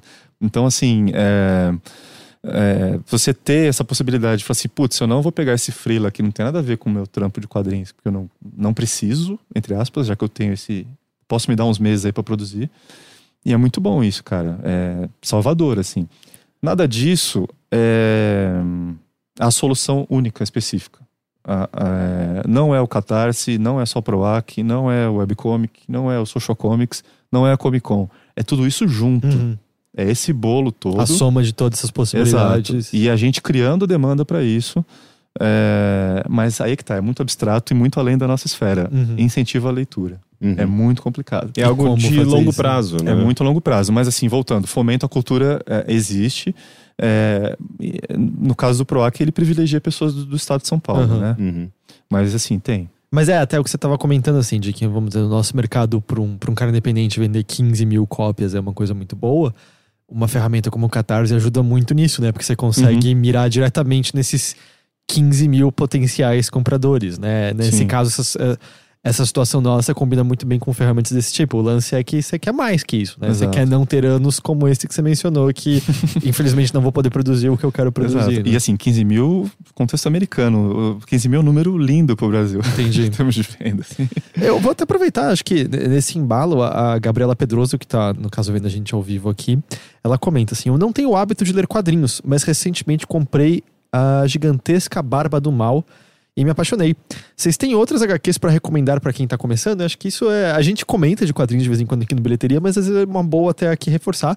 Óbvio, fazendo Uhum. propagandas, né? Leia os quadrinhos do, do Hector. Ah, valeu. Não, não tem proximidade é, temática, estilística com essa. Mas, nossa, assim, tem muita coisa. É, eu, eu sempre fujo de pedidos de recomendação de lista de melhores do ano, porque eu não tenho capacidade de fazer, acho Uhum. muito injusto. Agora, assim, é, nossa, tem muita coisa. É, eu recomendo para ler atrás, por exemplo, dos quadrinhos da Mino, dos quadrinhos da Zarabatana, da Balão Editorial. Ahn, e nos eventos. Tem muita coisa É que não dá pra saber qual cidade que ela tá também. né? Exatamente, se, se ela puder, até eh, esse fim de semana em São Paulo vai ter um evento que é o Festival Guia dos Quadrinhos, que o Guia dos Quadrinhos é um site de referência, uma espécie de MDB dos quadrinhos brasileiros, assim. E ele tem esse festival há muitos anos, vai ser no Clube Holmes, na Paulista, sábado e domingo. É, eu fui ano passado até, eles deram umas capas de quadrinhos em formas de Isso, cartinhas é. Então, eles entraram numas de é, editar livros comemorativos, assim. Ano passado fizeram no centenário de Jack Kirby, que ele faria 100 anos se estivesse vivo. Esse ano faz 20. A editora Vertigo faz 25 anos. E eles fizeram uma edição especial homenageando a editora, tal, entrevistaram a Karen Berger, que é a criadora do selo. Eu participei lá com um texto sobre Invisíveis. Tem um monte de gente participando. E vai ter uma área de artistas também, frequente área de artistas, assim, para conhecer a, a produção da galera. E, mas, putz, peço desculpas porque eu sou péssimo pra fazer lista de, de, de recomendações Aham. de melhores, assim. Mas já que, já que você nem citou, vá atrás do, do Hector. É, Ameaça do Barão Macaco, Sabor Brasília. Sim. Salve Brasília, ela talvez goste mais, eu Uhum. acredito. Ele, é- ele é bem. ah, como posso dizer? Conflitos entre pessoas. Essa é tipo uma coisa, Exato, uma coisa bem, exato, bem pé no é. chão, né? E, Sim, e tudo- sim. e eu sei que não é brasileiro no caso, mas uma que eu, eu acho que é, um, é uma boa maneira de entender o que quadrinhos podem dizer também. Eu sempre falo muito do retalhos. É, Sim. sabe? Eu acho que porque é uma história autobiográfica, Uhum. mas tem. É tipo, você entende a vida daquela pessoa, você entende o processo inteiro pelo qual ela passa. Eu acho que faz você entender o potencial que quadrinhos têm fora de. de tipo, dos seus super-heróis, da sua turma da Sim, Mônica, não sei o que lá e tal. Eu sinto que pode ser um, um bom trampolim pra querer cavar mais e mais Sim. e mais. É engraçado que eu acho que a grande maioria dos quadrinhos que, que, eu, que eu li, que eu gosto, que eu fui atrás, sabe, pra, pra ler, são autobiográficos, assim. Eu, Uhum. acho- eu sinto que são os mais poderosos, porque eu sei que, ah, aquilo aconteceu, sabe? Ok, pode ser uma, uma, uma romantização, mas é, é, eu não sei, eu sinto que tem, tem uma proximidade, às vezes, sabe, maior, assim, eu me sinto, eu sinto que existe uma identificação maior, eu sinto que são, eh, os temas geralmente são mais humanos, né? Não tem Uhum. uma coisa que acaba sendo mais, mais comum, sei lá, tipo de quadrinhos de super-herói, né? Tipo, justiça ou uma- umas coisas mais políticas, são coisas mais intimistas, geralmente, né? Sim, sim. E, não sei, os meus favoritos são autobiográficos. Aliás, o seu trabalho mais recente é o Homem-Mulher. Não, Mulher-Homem. E Mulher Homem. Mulher-Homem. É, por enquanto, sim. é- é, vai sair uma segunda parte. Aham. É, eu tô produzindo histórias curtas. é, eu nem sei se pode falar, mas tem um bicentenário de um certo clássico de literatura fantástica aí que vai ser homenageado esse ano. Uhum. É, tem uma colaboração minha. É melhor não falar o que, que é. Agora eu tô pensando, o que que tá fazendo 200 anos de literatura fantástica? É uma coisa do Júlio, Júlio Verne? Antes. Antes? Antes ou depois? Não, depois. Pouco Eu depois. não vou fingir que eu sei os anos de cor. Drácula, não, Drácula não. Tá, Tá, tá, tá. tá, tá ali, tá ali. Frankenstein. Mas, é, é. então, e. Então, tô produzindo coisas curtas, assim, algumas outras coisas maiores. é, E tem coisas que nem saíram, que estão prontas, até coisas de encomenda, que, não sei nem se nunca vão sair, Hum. na verdade. Mas assim, eu gostaria muito de poder lançar um, uma graphic novel por ano no Brasil, ou duas, assim, seria um sonho. Mas eu tô me esforçando para produzir também. é, e tem gente que consegue. é, e assim. Ah, tô sempre produzindo. A minha, a minha produção é muito ligada a elementos fantásticos. assim Eu tô tentando humanizar a minha produção e cada vez mais colocar esses elementos é, intimistas, assim, porque eu, eu sei que sempre causa muita identificação. Até, sei lá, o Gibi do Senhor Milagre hoje em dia, que é escrito por um cara que é ex- ex-agente da inteligência da CIA. o Senhor Milagre é um personagem do universo da DC Comics que tem a ver com os vilões do filme da Liga da Justiça, lá de Apocalipse e tal. É, é um- uma história super intimista, emotiva tal. Então, assim, é, é possível você botar o coração ali num- numa história maluca, Uhum. fantástica, entendeu? É, eu, eu sinto que eu li coisa. O, o Sopa de Salsicha? É, é isso que chama? Sopa de Sim, Sal- é. do O- Medeiros. É, ele, tipo, o, a, a- o- eu sei que Sopa de Salsicha ele também chamava a webcomic, né, Sim, dele, é. mas o quadrinho físico Sopa de Salsicha, no fim, é um quadrinho sobre o ato de se ter uma ideia e escrever um quadrinho. Então também Uhum. acaba tendo esse elemento, né, autobiográfico sim, e tal. sim. E eu teve uma outra brasileira que eu li também que abordava isso, que eu não consigo lembrar o nome, que é sobre uma viagem ao Japão, que o autor faz com a esposa. Ah, é do Magenta. É, é, É. exatamente. É nove horas. Nove horas. Eu acho. É justamente sobre isso, assim, é, É, desculpa aí se eu errei o nome. é biográfico e não é ao mesmo tempo, né? É uma biografia Sim. fantástica, por assim dizer, Uhum. e tal. Então, isso também existe no mercado brasileiro de quadrinhos, né? Sim. Com É, certeza. a própria Mulher-Homem é uma história dentro de uma história. A Uhum. Mulher-Homem é uma, rola uma metalinguagem porque ela é uma personagem que está sendo escrita por mim. E aí eu me coloquei na história, cara de pau. Eu me coloquei na história com um bloqueio, assim. É, tanto que tem a ver com o final do capítulo da história esse bloqueio. E tem a ver com estados é, emocionais tal, e é, tem, tem a ver com a nossa, talvez, adolescência como cultura, entendeu? A gente tá chegando numa... Não que é, um, um, um Call Me By Your Name seja mais adulto do que um Vingadores. Tá, tem um lado emocional ali que é forte, é super importante. Eu tô citando porque um filme que eu vi recentemente no cinema me, me impactou, assim, o Call Me By Your Name. E, tipo, é possível ter histórias adultas nos quadrinhos que não seja aquele adulto assim, ah, vou arrancar o braço do cara, isso é ser adulto.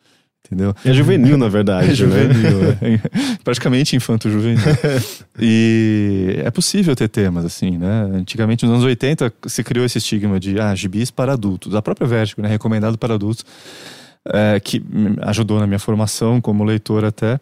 Mas se criou esse estigma de que, ah, não, gibi é para criança, quando é adulto é que tem uma, uma porradaria com sangue, Sim. um estuprinho. Que era aquelas coisas tipo, sei lá, Witchblade, Darkness, que se bobear É. era mais juvenil do que Exato, é uma visão infantilizada de um cara imaginando como deve ser um drama para uma mulher. Entendeu? Ah, um estupro. Não, cara.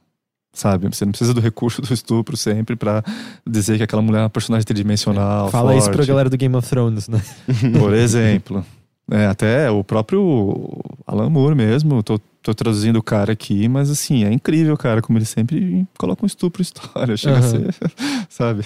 Inclusive, esse no, no Providence, então, tem um, um, um estupro assim que, ca- cara, é de, de explodir a cabeça, assim. Não, mas, mas, outra mas eu acho que é também são vícios, né? De São autor, vícios, é, é. são os mesmos tropos, né? Tipo, ah, é, preciso de, Uhum. um, de um gatilho pra alguma coisa. Daí usa esse, é, uma coisa que já, já, é, já é recorrente, já é fácil, digamos assim, de você acessar, né? Exato. É, eu, eu enxergo uma história adulta como uma perspectiva adulta.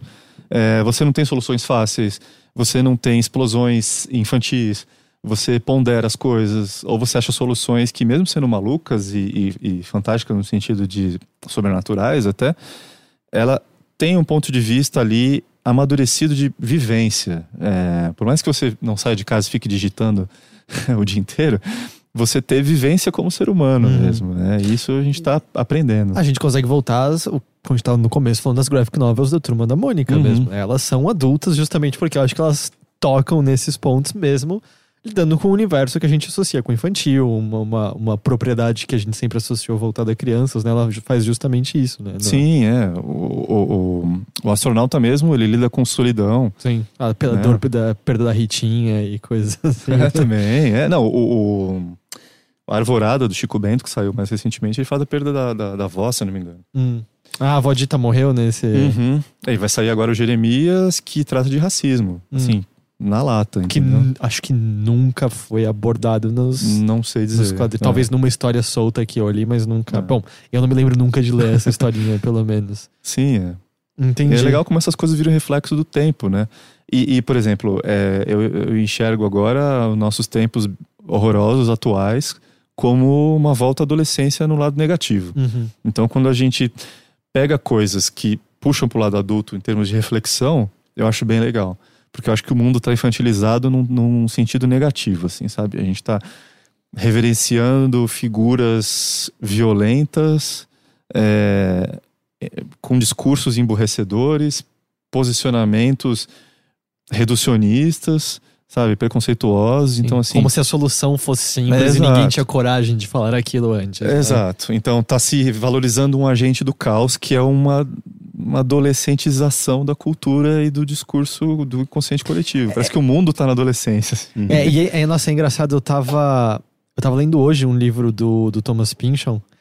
Ah, é uma compilação dos primeiros contos dele ah, e tal. E a introdução é que infelizmente não tem a data em introdução, mas é anos 80, anos 90 no máximo. E é engraçado que já ali ele tá falando sobre o fenômeno de. ah, citando um personagem dele de homens que na verdade são crianças por dentro e, e batendo exatamente em tudo isso, assim, de uma infantilização. É, ele até cita especificamente a, a Playboy, ah, não como uma revista que ah, infantilizou as pessoas, né, e, e- por conta do seu, do seu editor, mas sim como uma revista que prosperou porque refletiu a infantilização que já havia nos homens que queriam consumir aquilo, né, e Eu só É. tava lendo justamente hoje, então, ou seja, não é nem de agora, né, é de longa Uhum. data que, que, esse, que isso é meio visto no, pelo menos na nossa sociedade ocidental, eu diria, não sei Sim. se dá pra dizer no mundo inteiro como um todo. Mas, mas então assim, a, e aí você trabalha no segundo volume, mas então você tem essas várias outras coisas concretamente assim que você acha, cara, final desse ano sai e tal, tem alguma coisa assim na agulha? Sim, sim, sim. Tem o A Mulher Homem 2, final de ano. É, Mas eu tô soltando mensagens na garrafa, assim, Uhum. vamos dizer. E eu espero ter no- novidades aí de, de coisa de fora, assim. Eu arrumei um agenciamento de uns caras de, de Portugal é, que estão para levar as obras para a Europa, assim. Eles, eles são da Bicho Carpinteiro Edições, que é uma editora, que é uma agencia, agenciadora também. E tô esperando aí para ver. é, é, tipo entrevista de carnaval, tô com uns Aham. projetos aí. É, É, mas o potencial é grande, né? Eles consomem muito novelas, lança Sabor Brasilis lá, que eu acho que faz muito Sim, sentido. Seria meu sonho. ou lançar no tem, tem países africanos de língua portuguesa, eu acho que Angola e Moçambique consomem muita, muita novela. Ah, é acho que lá que tem um mercado é em Moçambique tem um mercado gigante chamado Mercado Rock Santeiro. É, Olha só. é. Sério? Sim, sim, eu lembro é, um pouco de literaturas africanas de língua portuguesa que eu estudei na faculdade. Eu lembro, tinha uma professora que morou lá durante muito tempo e falou que esse mercado rock santeiro era um mercado que você ia, tipo, pra desde comprar o temperinho que faltou em casa até diamantes contrabandeados, sabe? e chamava rock santeiro. Parece uma um incrível. É, só antes da gente entrar em outras coisas, o pessoal que tá ouvindo a gente agora ao vivo, ou que acaba ouvindo quando o podcast sai a tempo, você vai, vai estar então nesse, nesse evento de quadrinhos de São Paulo. aqui. Isso, se eu não me engano, é dias 14 e 15, mas é próximo sábado e domingo, para quem tá ouvindo logo na, no dia que for publicado o podcast. É o Festival Guia dos Quadrinhos no Clube Holmes, na Paulista, ali perto da Estação Brigadeiro. Uhum. É, se eu não me engano, tem um ingresso de 20 reais, uma coisa assim. E vai ter uns painéis bem interessantes, por exemplo, vai ter um painel sobre a revista Animal, que era uma coletânea que saía em banca nos anos 90 e publicava muita coisa europeia aqui, com os editores, o Rogério de Campos, que foi da Conrad, da, é da Veneto hoje em dia, é um jornalista importante, editor importante nesse meio. É, discussão sobre desenhistas, os primeiros desenhistas da Disney no Brasil, brasileiros, assim, que fizeram tal. É, vai ter o lançamento desse livro da Vertigo, que é Vertigo Além do Limiar.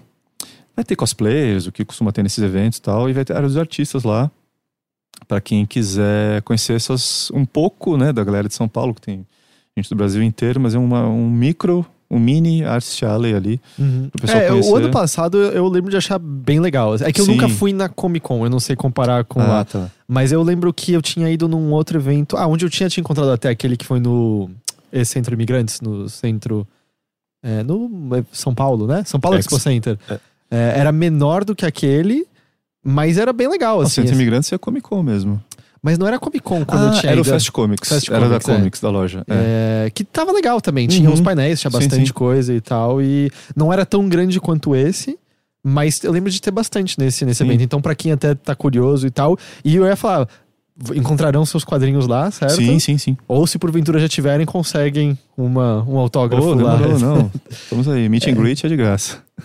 E só, a gente ainda vai falar de algumas outras coisinhas, certo? Mas só antes da gente entrar nisso, só pra garantir que, que já tá fixado na mente das pessoas, se elas querem saber dos seus próximos trabalhos, se elas querem acompanhar o que você faz, só onde elas podem garantir que elas conseguem ver isso. Sim. Ah, bom, tem um, o meu site que está precisando de um pouquinho de atualização, que é o hectorlima.com, Hector com H. Ah, o melhor jeito, vou te falar aqui, é no Twitter. Arroba Hector Lima. Uhum. E eu moro lá. Eu não, não vivo no Facebook. Eu passo pelo Facebook, assim. Aham. Eu moro Só no pelo Twitter. chat, basicamente, né? Eu sinto que é. É, é eu uso isso. pra divulgar, às vezes acabo, né, tretando, mas como todo mundo, é difícil, né, ultimamente. Mas enfim, é, Twitter, arroba Hector Lima, é, e o site também, eu prometo atualizar, eu quero muito voltar a atualizar o blog, cara. Uhum. Até aproveitando essa, esse momento, vamos sair do Facebook. Eu tô vendo os blogs e newsletters voltando, assim, tô contente com isso. Sim. É, newsletter é uma coisa meio legal, né? Porque tem uma. Eu acho que a gente tá desesperado por um pouco mais de curadoria, eu sinto, sabe? É Uhum. tanta informação o tempo inteiro, toda hora, que alguém que fez uma pré-seleção e, e passou, tipo, essas são as coisas mais importantes pra estar informado, é. Parece um alívio, sabe? é até gratificante, né? Você é, consome aquele conteúdo e fala, não, me, sinto Estou informado, informado. É, por onde tá certo, não preciso ficar scrollando infinitamente vendo o que É. pode aparecer que não, obviamente não é nem um pouco relevante, provavelmente, se eu já consumi isso aqui, então Porque funciona. parece hoje o. O G1 publicou, eu vi a hora que apareceu o tweet, era a Operação Lava Jato deflagra novas prisões em Brasília. Aí eu cliquei e a notícia era: houve novas prisões em Brasília relacionadas a Lava Jato. Acabou. Eles não falavam quem, eles não falavam onde. E você fica, cara, isso não é uma notícia. Tipo, eu entendo que vocês obtiveram informação e vocês querem, mas É, sabe não, não é aquilo? nem um tweet isso, né? E é aquilo que fica cacete, tá Ô, ligado? gente, eu já tive, sabe, soltou aquela adrenalina de meu Deus, o que aconteceu? Quem foi pra cadeia Sim, agora? é uma cultura de ansiedade, né? É. O, o- a newsletter, ele parece que foi feita pra você, talvez. O pessoal conta com isso também, né? Uhum. Chega no seu e-mail, você vai clicar ali e tal. Tipo, você sabe quem é o que? Alguém, alguém pensou um pouco, um É. pouco mais nisso. Ah, vamos então falar um pouquinho só de algumas coisas que a gente andou vendo, lendo, que a Sim. gente recomenda pras pessoas. Eu vou começar com você, então, Hector. Assim, teve. ah, pode ser quadrinho, mas um filme, teatro, qualquer coisa que você viu, leu, absorveu recentemente que você gostaria de compartilhar com as pessoas ah, nos vendo, que você acha legal? Cara, Se pegou de surpresa, eu Ah, posso passar pra Henrique sim. se você quiser. Não, não, posso falar. É bom, eu tô vendo a temporada nova do RuPaul's Drag Race. que tá legal. É a décima já, né? É a décima já. Eu parei na sétima, eu preciso muito retomar, mas eu acho que eu, eu vi alguma coisa, eu vi um novo meme da. Quem que era? Que saiu falando o próprio nome. Sim, foi meio bizarro. Foi o primeiro eliminado, coitado. É, é- é verdade. Miss Vendi. Miss Vende, é, mas é maravilhoso. Eu já vi muitas montagens na internet. É, eu, sou, eu sou o mais fake dragster, porque eu parei na quarta temporada. só que eu tenho uma boneca autografada do RuPaul Que legal. pelo RuPaul. Que da hora. É, é meio impressionante. isso. Você precisa, sabe que você, você consegue vender por alguns milhares de Mas tá reais. escrito essa Big boneca. Love Heitor, tá ligado? Tá o meu Procura nome. alguém. Deve ter alguém chamado Heitor que É, pra pode essa comprar. pessoa específica.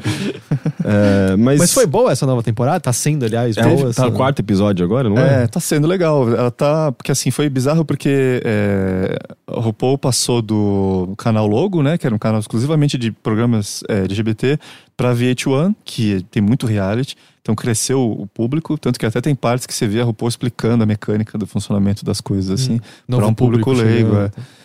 E teve um All Stars, que era tipo concorrentes eliminados que poderiam vir a ganhar, mas não ganharam. Um terceiro All Stars que foi.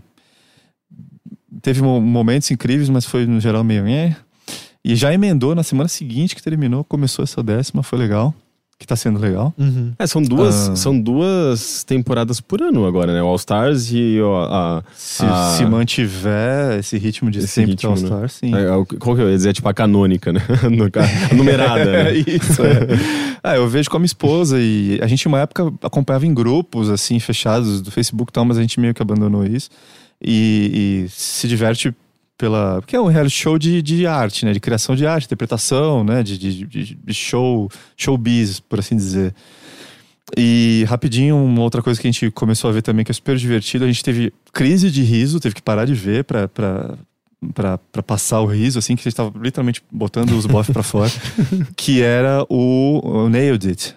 Que é um- o reality do, do- da Netflix de confeiteiro. Eu vi um episódio. É, é, é assim, não, não é a coisa mais inteligente do mundo, né? Tipo, é um negócio meio. Você quer perder um tempo, assim, só rindo e vendo Sim. uma bobagem? É isso aí que você vai ver. Mas é de fato, é muito divertido. É muito Ele é engraçado. feito pra dar errado, ele pega pessoas que não são profissionais, que gostam de cozinhar, mas não sai tudo muito bem, bota a pessoa pra fazer um doce e um bolo. Em meia, é, dura meia hora cada episódio, mas eles têm pouquíssimo tempo pra fazer cada coisa, sai tudo muito cagado.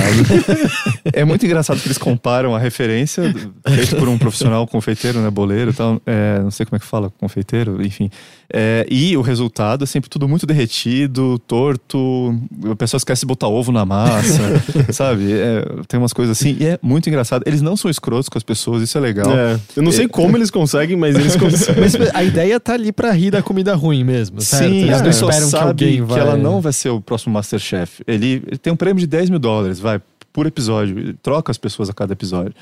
E termina ali mesmo, sabe? E tipo, é, não vou dizer que eles passam a mão na cabeça da pessoa, mas eles não esculhambam a pessoa, eles dão risada junto. A pessoa sabe que aquilo tá horrível. e é muito divertido. É, é pela curtição de fazer, sabe? Como um Aham. hobby, assim. E é, é muito engraçado. É, não sei se vocês lembram no Master of None, um certo momento, o, o, o Aziz Ansari, lá, o Dev, né? Ele começa a apresentar um programa de cupcakes. É muito parecido com aquilo, só que é um reality que existe, assim. Um reality que existe, engraçado, mas... É, é muito engraçado, cara. É, é de chorar de rir, assim. A única coisa que eu não gosto muito é que no, na etapa final, né, no último desafio, uh, os, os, os participantes eles têm meio que uns, uns poderes, assim, umas cartas na manga. Ah, sim. Eles podem escolher, por exemplo, atrapalhar o outro. Só que o atrapalhar o outro é, é a apresentadora que vai lá e fica, tipo, fazendo, falando qualquer merda no ouvido dele. Sei lá, tipo, ai, você já usou isso daqui, não sei o quê. Tipo, enchendo o saco dele. Só que é só besta. É a parte mais besta do programa sempre. Assim. É que sempre quando. sim, sim. Acho É, que é, é só meio, pra, é meio forçado. uma coisa de competição. assim. É, é, assim. Mas de resto é muito divertido, de É uma fato. competição que não vale nada. Quer dizer, vale Vale grana 10 pra mil eles, dólares, né? né? Mas assim, ninguém vai virar um super profissional montar sua confeitaria. E o mais legal é que eles sempre é, é, é, eles se aproveitam do fato de que ninguém é, ninguém tá lá fazendo uma coisa muito muito muito séria, ninguém é profissional e, e colocam uns desafios absurdos. Tipo, eu vi um episódio que as pessoas tinham que fazer um bolo no formato do tubarão mordendo uma uma, uma pessoa nadando, sabe? E obviamente um confeiteiro profissional teria muita dificuldade de fazer esse bolo. Imagina as pessoas que não fazem ideia do que elas estão fazendo. É maravilhoso. Isso tá... Isso tem aonde?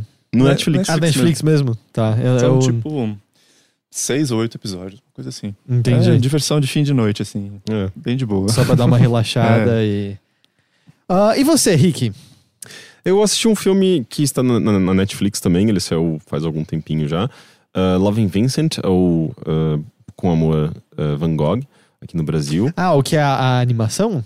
É a Hum. animação que levou quatro anos pra pra ficar pronta, né? E é muito impressionante, assim. é- é- na verdade, eu tava lendo, né? Até é o único filme que passou por esse processo. É o único filme pintado já feito até hoje. E só por isso esse filme eu acho que já merece ser visto, assim. É de fato incrível o que eles conseguiram Nossa. fazer. Mas, tipo, cada frame é como se fosse literalmente uma nova pintura em si? Cada frame não, não é necessariamente uma nova pintura. O, o, eles, eh, o filme tem 65 frames de pintura, mas ah, o que restou de tudo isso até hoje, né, tipo, na, na produção, são mil frames. Porque o que eles fazem? ah, digamos, para compor um cenário, assim, uma, um plano, eles primeiro fazem a, a pintura inteira, né, de- determinando o que, é, o que é fundo, o personagem e tudo mais. E depois disso, se é uma animação nesse plano, um personagem andando, eh, o cenário já, já tá pronto. Eh, eles só precisam animar o- esse personagem andando. Então eles vão uh, retocando só o personagem.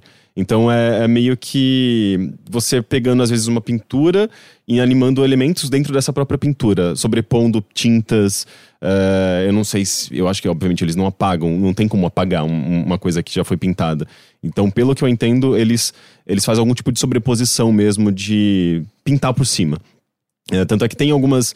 Alguma, tem uma parte, uma cena que tem um moinho. E, e, o movimento do moinho, eu acho que eles, eles aproveitam tinta, uh, a tinta úmida da, da, do quadro anterior, digamos, do frame anterior, para dar um, a sensação de movimento para esse moinho. Então você vê que tem, tem, tem restos de tintas dos frames anteriores enquanto ele se movimenta. É, é impressionante, sim. Metade do filme é você eh, ficando completamente pasmo com o, o fato dele existir, com a beleza desse filme, com ainda mais que uh, os, o, a diretora, ela, acho que são dois diretores, mas ela ela faz questão de, de, de, de é, reutilizar as, as técnicas do, do próprio Van Gogh. E, e, e, o filme em si, ele é baseado na, nas pinturas Van Gogh. Então, uh, os personagens que você vê nas pinturas do, do Van Gogh são personagens desse filme. Os, uh, o céu estrelado, o quarto do Van Gogh num, num hotel, uh, o, o, bar, enfim, todos os, os, os, os, cenários mais famosos ali dos quadros do Van Gogh são, são, são cenários nesse filme. E eles conseguiram de alguma forma. É tipo, sei lá, uh, uh, o. Como chama o filme do, do, do ABBA, uh, musical? É Mamma Mia. É tipo hum. uma, uma mamia do Van Gogh, sabe? Eles é, tipo... conseguiram pegar vários... A produção... Ok, essa a comparação foi... é, tipo, porque eles conseguiram pegar a produção do Van Gogh e transformar isso num filme. E que faz sentido, porque muito da, da, da, da, dos quadros do Van Gogh eram... Uh, eram sobre os cenários que ele, que, ele, que ele via, as pessoas que ele interagia. Então tinha. Uh, era meio que um registro de, das coisas que ele via e, e as pessoas que, com quem ele conversava. E, e, e, faz muito sentido no filme, porque é, é, a história. É, o filme ele conta a história de um filho de um carteiro.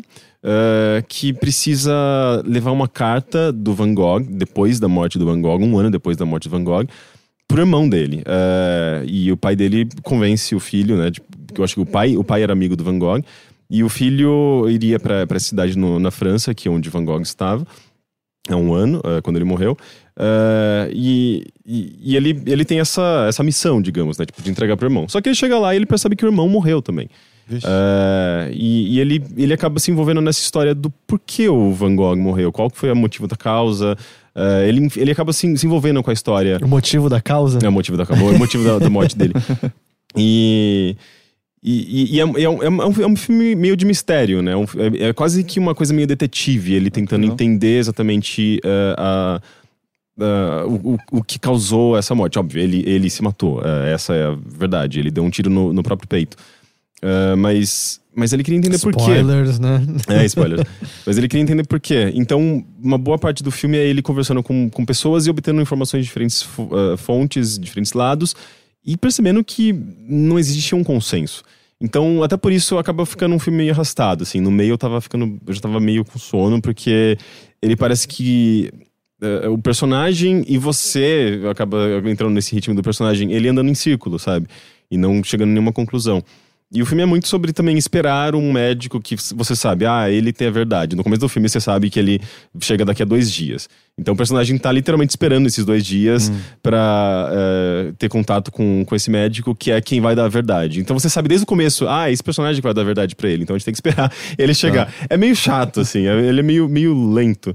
Mas. Uh, eu acho que o, o, visual desse filme compensa. É, é, um, é, um, é um absurdo, assim. Tipo, tinha momentos em que é, é eu, só, eu só assistia e, tipo, eu, eu sei lá, eu ficava, eu ficava com os olhos marejados, assim, só, só pela beleza do filme. Não tinha uma palavra e eu, e eu ficava encantadíssimo. É muito ah, ele, ele não, não é falado. Não, não. É, em alguns, alguns ah, trechos tá. específicos em que não, não havia palavras, uh, era só imagem Entendi. e causava esse impacto. Ele é um filme muito bonito, ele merecia todos os prêmios, ele não ganhou alguns prêmios lá, tipo, ele não ganhou o Oscar né, que ele, foi, ele concorreu. Eu acho que justamente a narrativa pesou um pouco, assim, as pessoas... Tem gente que realmente não gosta desse filme por conta da, da narrativa. Eu acho que o visual compensa, pelo menos. Hum. E, e, no fim, é, acaba sendo super educativo, assim, porque ele é... Ele é... Ele, ele, ele, embora ele, ele se foque... Ele mostra, ele mostra muito pouco Van Gogh, né? Porque é um filme sobre... Uh, é, mais os personagens em torno do Van Gogh do que o Van Gogh em si. E, mas é, é, ele deixa muito claro o quão é, negligente foi a sociedade com o Van Gogh. Né? O Van Uhum. Gogh, ele, ele era claramente uma pessoa bipolar, uma pessoa com, em depressão, e naquela época é, era praticamente estava começando a psicanálise ali, né? E ele era tratado como louco e não, ninguém, ninguém dava, ninguém dava uh, atenção para para os problemas e, dele. E os próprios quadros eram não bem vistos, né? Pela É, ele, época, ele, ele pintou 800 quadros em oito anos. Ele não te- ele, ele ele foi uma pessoa assim muito uh, uh, sem sorte na vida, digamos assim. Ele foi reprovado em todas as provas de todas as os, os- as- as tentativas de, de emprego que ele teve, sabe? Tipo de ele ele tentou trabalhar em várias áreas diferentes. uh, e ele acabou sendo uh, meio que. Ele, ele sempre é, é, acabava entrando, se- sendo tacado pra escanteio, assim, sabe? Aham. Tipo, ele, ele, ele é- foi uma pessoa que teve uma vida, uma vida muito infeliz, muito difícil, uma infância difícil. E, e ele acabou se dando muito bem na pintura. Só que, mesmo ah, naquilo que ele sabia fazer de melhor, ah, ele, ele era financeiramente um fracasso, né? Ele conseguiu vender um quadro na vida dele, em vida, né? Então, ah, o filme deixa. Ele, ele- ele- eu não sei o quão romantizado tudo isso, mas ele deixa muito claro, assim, que apesar dele ter sido um gênio, é, em vida ele, ele foi um fracasso completo e as pessoas não valorizavam ele. Ah, é, é- é- é triste, assim, tipo, você sai, Sim, você é. sai completamente com o coração partido, sabe? É, tanto que ele virou, não sei se dizer o estereótipo, mas é, o arquétipo do artista reconhecido após a morte. Aham. sabe? É, exato, sim. E do artista complicado, difícil também. Sim. né? E, e, bom, fica a recomendação: tem um episódio de Doctor Who excelente em Ah, torno do Van Gogh, que toca bastante nesse ponto, justamente, de da, da, fama após a morte, mas com o twist de que o doutor tem uma máquina do tempo e ele consegue dar um certo conforto pro Van Gogh antes da. Uma redençãozinha. Que é uma, é uma cena, é uma, eu, eu chorei quando eu vi, assim, é uma cena muito, muito bonita de verdade mesmo. Então. É, esse filme, de certa forma, a realização dele é, é simbólico, assim, de, tipo, cara, 200 anos depois da sua morte, alguém se propôs a fazer um filme inteiro pintado com a sua técnica, que recria a sua história com suas. Sabe, tipo, é, a, a realização do filme já é em si uma coisa muito bonita, assim, Uhum. de, de, de homenagem mesmo, Sim. sabe? É, então, pelo menos. é, se ele, ele não teve sucesso em vida, mas ele se tornou tipo uma coisa, sabe, muito maior do que ele jamais poderia imaginar.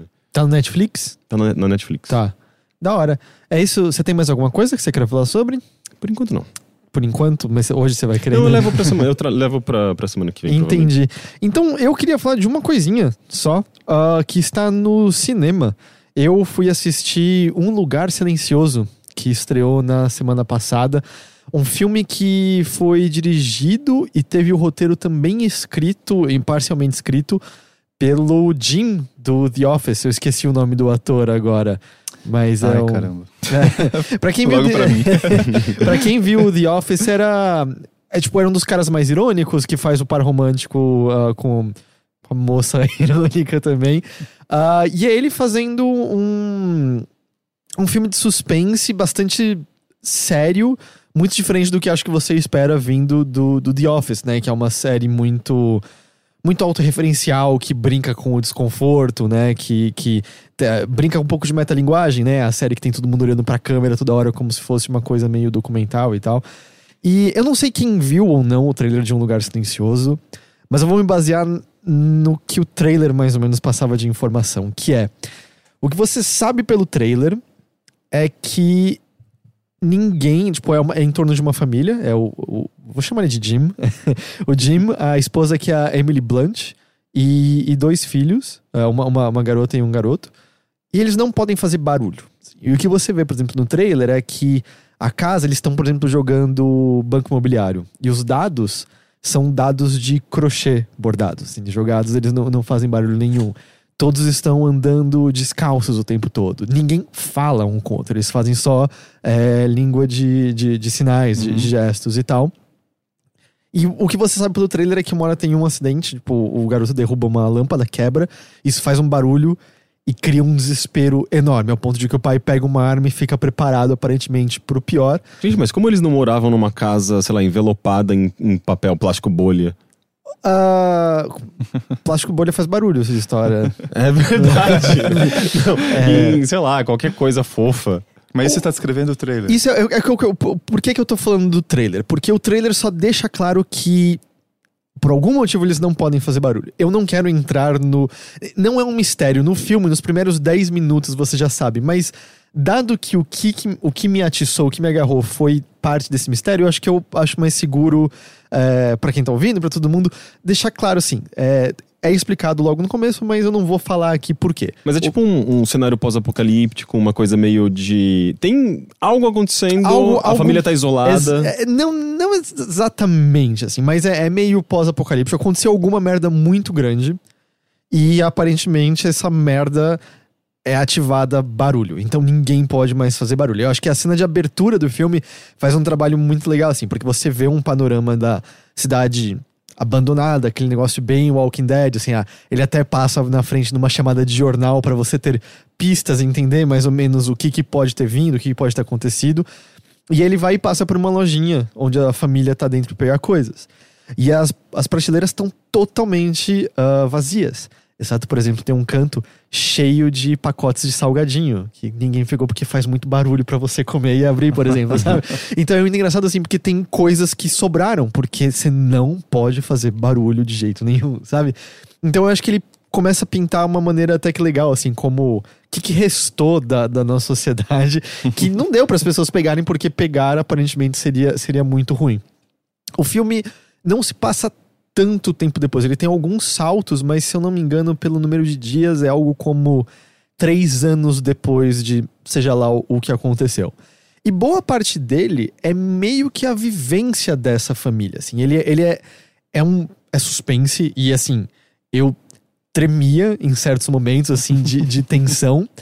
Ah, e é um filme que acaba dando susto porque ele é praticamente silêncio o tempo todo. Então qualquer coisa que acontece tem um barulho, você toma um susto ali, mas eu acho que ele não fica barato por conta disso. Porque tem muito filme de terror que não te provoca nada, só te provoca susto com pum, subiu o som. Bom, óbvio que isso vai me causar susto. Não, ele, no silêncio dele, ele, ele é tenso, tenso, tenso o tempo E todo. ele é praticamente um filme mudo também, né? É, ele, ele tem barulhos, ele tem horas que ele, que ele tem falas e tal, mas ele é muito silencioso no geral. E ele também faz uma, um jogo muito, muito interessante, porque a família não fala. Mas você tem barulhos, tem animais, o vento faz barulho ainda, mas de vez em quando a direção coloca a gente na perspectiva da filha, que é de fato uma pessoa surda. E aí, quando você tá na perspectiva dela, puf, tá tudo, tudo completamente abafado.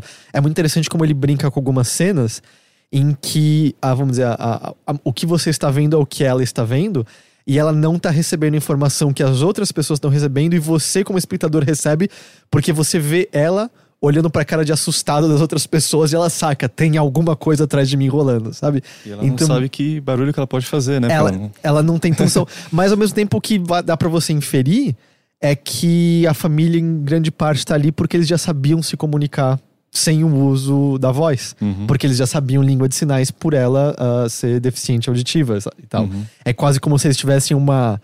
eh, Belas aspas aqui, vantagem evolutiva em relação às das pessoas. Que, mais ou menos como o ensaio sobre a cegueira, que Uhum. tem um certo momento que tem Sim. o cara que já era cego de antemão, que ganha vantagem em cima das outras pessoas. Essa família já sabe se comunicar.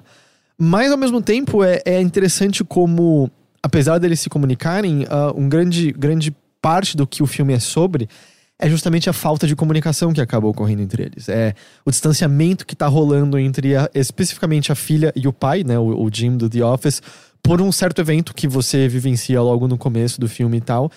E, e uma coisa bem, bem adolescente mesmo, assim, de tipo, meus pais não me entendem, eu não sei se eu sinto mais que meus pais me amam ou não. E eu sinto que, tal qual boas outras boas histórias desse, vamos dizer, pós-apocalipse, é, pós-apocalipse, me lembra, por exemplo, o The Road, que é muito mais sobre a relação de pai e filho do que sobre o ambiente inóspito no qual eles estão. O filme bate muito nisso também, assim, tipo, qual é a relação dessa família uns com os outros? Como se dá essa, essa relação familiar quando claramente há um perigo rondando constantemente todos, outras coisas param. E, de novo, isso é apresentado muito no começo, ah, as coisas não param, porque uma da, muito do que o filme gira em torno é o preparo de uma espécie de sala que eles estão construindo aos poucos, porque a esposa tá grávida. e um bebê chora. Vixe. Você não tem como controlar isso. O que, que você faz nessa situação? E é, é meio que as soluções que eles estão pensando de como você vai parir um bebê num mundo em que você, por algum motivo, não pode fazer barulho de jeito maneiro. Acabou a sabe? humanidade, né? Não existe mais. E então, assim, é muito, muito, é muito legal. Eu adorei o filme. Assim. Seria, um- muito- seria uma coisa muito horrível, né? Tipo, as pessoas basicamente iam, iam ah, se falar, tipo, via texto. Né? Texting, uma do lado da outra, assim, né? Se funcionasse celular, né? Acontece. Eu vi falar que. Eu vi duas pessoas diferentes em redes sociais falando que as sessões desse. que elas viram pelo menos desse filme, as pessoas estão muito quietas, não conversam. É muito bom por isso. É, e, e é engraçado porque no começo, né, como, como é um filme silencioso, você ouve direto, assim, ó, o barulho da pipoca, o barulho da bala, um certo, tipo, Uhum. na cadeira se mexendo. O filme vai ficando tenso, você ouviria uma agulha caindo na sala, sabe? De repente é todo mundo silêncio, silêncio, silêncio. Assim, é, é muito legal, agarra muito, muito, muito você. Tem um, mo- um momento ali que me irritou um pouco, que é aquele momento clássico de personagem agindo de maneira extremamente idiota por motivo nenhum, só pro, pro, pro, pro roteiro seguir em frente pra ter o próximo Uhum. evento, que você fica. "É, nessa situação eu não acho que ela agiria dessa maneira, mas é, é tudo tão legal que você, você acaba perdoando e leva a outras coisas muito legais. Ah, a Emily Blunt tá fantástica, assim, eu acho que o único trabalho que eu lembrava dela é aquela garota no trem, que eu achei horroroso, é, eu não li o livro, Ela, só vi o filme. ela, ela fez O Diabo Veste Prada? Ela, ela é a que trabalha com a protagonista, É, não é? A eu acho secretária da frente, se eu não me Ah, engano. ela tem Eu um filme muito legal que é o Sicário. Ah, é do verdade. Denis Villeneuve, Uhum. que é o diretor do Blade Runner novo e tal. E do A Chegada, não é? Da chegada, o mesmo cara. É. É, esse Sicário é bem tenso e ela tá muito bem no filme. Ah, o que eu vou dizer da Emily Blunt é. Ela é do tipo. Eu quero vê-la num papel que seja, vamos dizer, um, um equiparável a Ripley, do Alien. Hum, Porque ela. Ela se provou, ela poderia fazer isso muito bem, assim. Eu fiquei muito espantado porque eu nunca imaginaria ela dessa maneira. Mas ela, tipo, é tipo uma nova Ripley, assim. Ela é. Do tipo, ainda mais que é, é bem. É um filme que brinca também muito com inversão de papéis, assim. Do tipo, apesar de ser o, o- o núcleo familiar bem tradicional, papai, mamãe, filha e filho, o próprio papel que o filho e filha desejam desempenhar e como isso acaba sendo bloqueado ou incentivado pelo pai é algo que entra em cena no filme. E meio que o papel do pai e da mãe, você no, no começo olha assim, ah, é uma mulher, ela tá grávida, prestes a dar à luz, né? Ela vai ser a donzela em perigo. Tipo, não, ele te surpreende de, de umas boas maneiras, É, assim, sabe? Não cai num estereótipão é, chato, previsível e tal. Uma curiosidade interessante, eu tava vendo um videozinho recente, a, a atriz que faz a garota com deficiência auditiva é de fato deficiente auditiva, então tiveram também esse cuidado legal de chamar uma Uhum. pessoa, sabe, que, que, que tem a, def- a deficiência que ela representa, né, ali no filme e tal. Acho sempre legal. E, e acho que a última coisa que eu quero dizer é. Não, duas, duas coisas. Eu nunca pensei que um filme pudesse me deixar com tanto medo de milho. Eu não vou entrar em detalhes Eita. disso. Você não assistiu Twin Peaks, né? Não. Garmonbozia é um creme de Assim, milho. Ah. Mas, e a última coisa, assim, esse filme é um daqueles filmes que, quando você percebe que tá acabando, rola uma cena e sabe quando você fica torcendo, por favor, acaba aqui. Por favor, acaba aqui. Que essa seja a última cena. E aí é, sabe? tipo, é exatamente como você quer que, que se encerre e tal. Eu gostei muito, muito, muito mesmo. E como eu falei, é uma tensão que deu pra, pra sentir. assim. É daquele filme que depois eu tive dificuldade pra dormir um pouco, sabe? Porque você tá Vixe. muito elétrico. E ainda assim foi um filme que deu pra um- olhinho marejado uma hora, sabe? Do tipo, não, não é só uma coisa de tensão mesmo. Eu acho que tem. É a tem experiência muita- completa, né? Teve romance, teve sexo, teve, teve drama, teve ação. É, essa é outra coisa de incógnita. Eles conseguiram transar sem fazer barulho, né? Ah, mas, Essa- mas dá, às vezes É. dá. É, mas do tipo, imagina. Quando você tá, tipo, na casa de praia, todos seus amigos lá, daí, daí a pessoa tá lá com vergonha. Mas ele fala, essa realidade é como pra sempre você ter que transar na casa dos pais, né? É. É um dos piores infernos que eu acho que pode ser concebidos pra qualquer um. Mas, cara, é, eu recomendo demais. É, eu gostei muito. É Tá no um- cinema agora, Tá no né? cinema. Entrou quinta-feira passada e tal. Então, presumindo se ele fizer sucesso. E eu, pelo que eu vi, ele tá sendo muito bem criticado. Então, eu acho que ele deve ficar aí. É um lugar, um lugar silencioso. Acho que em inglês é isso também, a Quiet Place, É. se eu não tô Uhum, enganado. Isso. É, eu achei muito, muito legal. Recomendo, recomendo demais, demais, demais, demais. E é isso que eu, que eu tinha pra falar hoje. Ah, eu acho que eu separei, deixa eu só confirmar aqui. Eu acho que foi só um e-mail que eu separei hoje, porque não existem muitos e-mails sendo enviados para nós. Mandem então, e-mails. Mandem e-mails, Poxa. mandem e-mails, porque senão a gente não tem e-mails pra pra ler aqui. Deixa eu só conferir se de fato foi só um ou teve mais de um. Mas A gente pode roubar um, e-mail do, do Mothership. mas aí são muito diferentes. É só um mesmo, é só o, o relato de uma pessoa sobre. É, é até um, um follow-up de um e-mail passado, mas sendo só um, a gente lê esse um ainda. Eu só, antes de. Não, eu acabei de me ferrar porque acabou a bateria do meu celular. Ai, tô. Puta que pariu. Então, a gente vai ler o e-mail que foi enviado, mas antes disso, eu reparei que eu me esqueci de um detalhe no início desse podcast. Muito importante. Muito importante, e eu peço desculpas por ter esquecido esse detalhe. Dois detalhes. Um detalhe chamado Rafael Nunes Teixeira e outro detalhe chamado Guilherme Breyer, que são apoiadores nossos em nossa campanha de crowdfunding que você encontra no apoia.se barra overloader. Se você gosta do nosso trabalho, se você gosta de conversas como essas, se você gostaria que a gente continuasse com o overloader continuasse fazendo o que a gente faz, o seu apoio é extremamente importante a nós.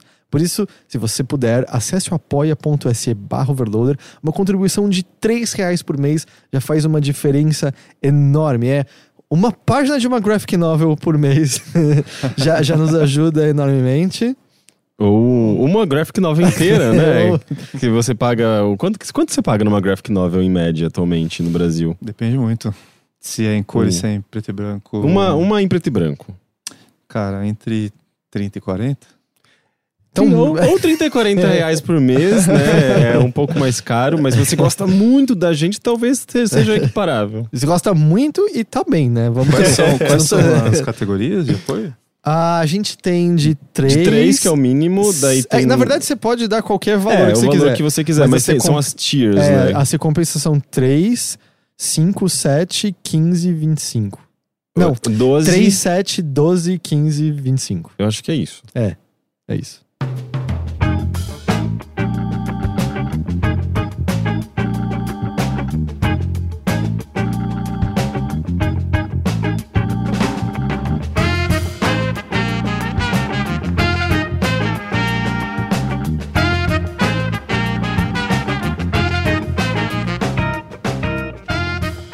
Só tem o e-mail solitário hoje do Rodrigo Sardi.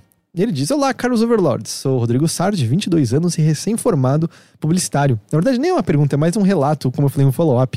Ele diz: Estou voltando aqui para providenciar aos senhores uma atualização relativa a um dos e-mails lidos no Bilheteria 140, aquele sobre o rapaz que não sabia se deveria ou não ir ao Japão. Então a decisão foi tomada e embarco com destino à Terra do Sol Nascente no fim deste mês. Terei que ir sozinho porque minha então namorada na época do e-mail anterior e atual esposa, parabéns pelo, pelo casamento. Inclusive, nosso casamento foi na mesma semana em que o Heitor também se casou. Ainda não possui o visto japonês. Você E- tem certeza que você, não foi você mesmo que mandou esse e-mail? Porque você se casou no mesmo período. Agora você vai no Japão no Mas mesmo eu tô período. indo viajar, ele tá indo morar. Ah, Entendeu? ok. Entendi. Ainda não possui o visto japonês e, devido às inúmeras burocracias desse país, terei que dar entrada em alguns documentos lá, enviar para ela aqui no Brasil e assim ela poderá dar entrada em seu visto.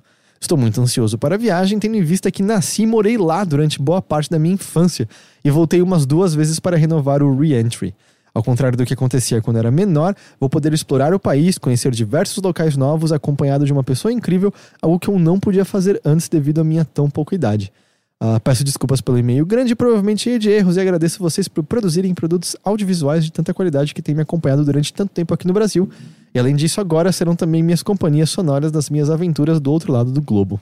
Poxa, que legal, É mas isso. boa sorte. Pois é, que bom, é, vai, nova, essa nova jornada, essa nova empreitada, acho que vai ser bem da hora. E da hora, to- tomara que a gente tenha ajudado de alguma forma a, a, a você ter tomado essa decisão e que ela tenha sido a certa. Sim. Se- e se você for nas próximas semanas, você vai encontrar, você pode se deparar com o Heitor lá. Talvez, é. É, um, é um país pequeno. Isso, é. Mas vocês dão conselhos amorosos? Por isso que ele tomou alguma decisão, não? Cara, tem gente que pede conselho amoroso, a gente dá. A gente não diz que a gente é necessariamente bom nisso. De verdade, o que a gente sente é que muitas pessoas precisam mais ter o problema delas lido para elas ouvirem, elas refletirem, e a gente acaba abrindo esse espaço. Porque, de verdade, nossos conselhos quase são sempre são conversa, Conversa. Com a, conversa, Ué, conversa. ué, conversa com um terapeuta. Ou conversa com a pessoa em Sim. questão e tal. Mas é, foi uma coisa que brotou no podcast e a gente Legal. não largou, né? É, boa sorte Sim. aí pra ele, sim. Ah. Aproveitando esse ensejo, eu vou sumir do bilheteria por um tempinho. Sumirei por três edições. Estou indo tirar férias, estou indo viajar. Os próximos bilheterias serão comandados por Henrique, Teixeira e outras pessoas. Ah, as transmissões continuam normais, 8 e meia da noite, toda terça-feira. É só eu que não estarei aqui, então dependendo da sua opinião, vão ser os melhores ou os piores episódios.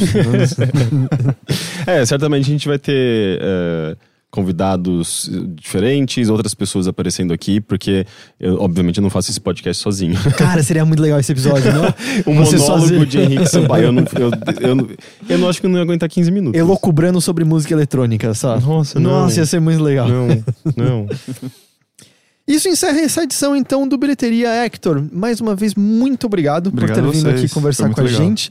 Eu vou pedir que você repita quem quiser procurar seu trabalho, quem quiser ficar acompanhando o que você está lançando de novo, ou simplesmente ouvir as suas ideias, onde elas Uhum. podem encontrá-lo. É, site www.hectorlima.com, Hector com H, é, arroba Hector Lima no Twitter. Tô em outras redes também, mas essa é a minha preferida. E obrigado pela oportunidade, foi muito legal. Não, obrigado você por ter vindo conversar com a gente. Vamos vir novamente no futuro, quando Sim, tiver até mais coisas legal. lançadas. Ah, e mais uma vez, se você estiver em São Paulo, né, esse fim de semana, tem o a Sim. Feira de Quadrinhos. É o Festival Guia dos Quadrinhos no Clube Clube Homes. Homes. Homes. Fica na Paulista, né? Na Paulista, é. É facinho Ah, chegar, seja, metrô Brigadeiro ali. Tem, tem os quadrinhos do Hector, tem outros quadrinhos que a gente mencionou aqui. Se você ficou interessado em ajudar a fomentar Muita e manter lá. a cena brasileira de quadrinhos. ah, apesar que também tem quadrinhos não só brasileiros lá, né? Sim, tem, um, toda uma área de expositores ali de hum, lojas e sebos também. Uhum. Quem quiser completar a coleção e tal. E até o, legal. o que a gente acabou não mencionando é. Esses eventos também são muito legais porque o- os autores, roteiristas e todo mundo mais são sempre muito acessíveis. Sempre dá pra você Sim. conversar com eles e tal. Então, se você se interessa por isso, até conhecer a pessoa por trás da, daquilo que você consumiu e você gostou. Eu sinto que esses eventos são. É, é uma cena que isso dá pra rolar de uma maneira muito mais tranquila do que diversas outras, né? Como, como cinema, como volta Sim. mesmo teatro. É, é mais. bem legal pra você chegar na pessoa e trocar uma ideia. Uhum. Muito legal por isso. Henrique, sabe que tô sempre agradecido pela sua presença aqui. Eu também estou agradecido. Dan, por trás das câmeras, muito obrigado pelo apoio. Valeu. E é isso, gente. A gente se vê então de novo na semana que vem. Quer dizer, eu não vejo vocês, mas o Henrique vê vocês na semana que vem em mais um episódio do Bilheteria. Tchau, tchau. Tchau.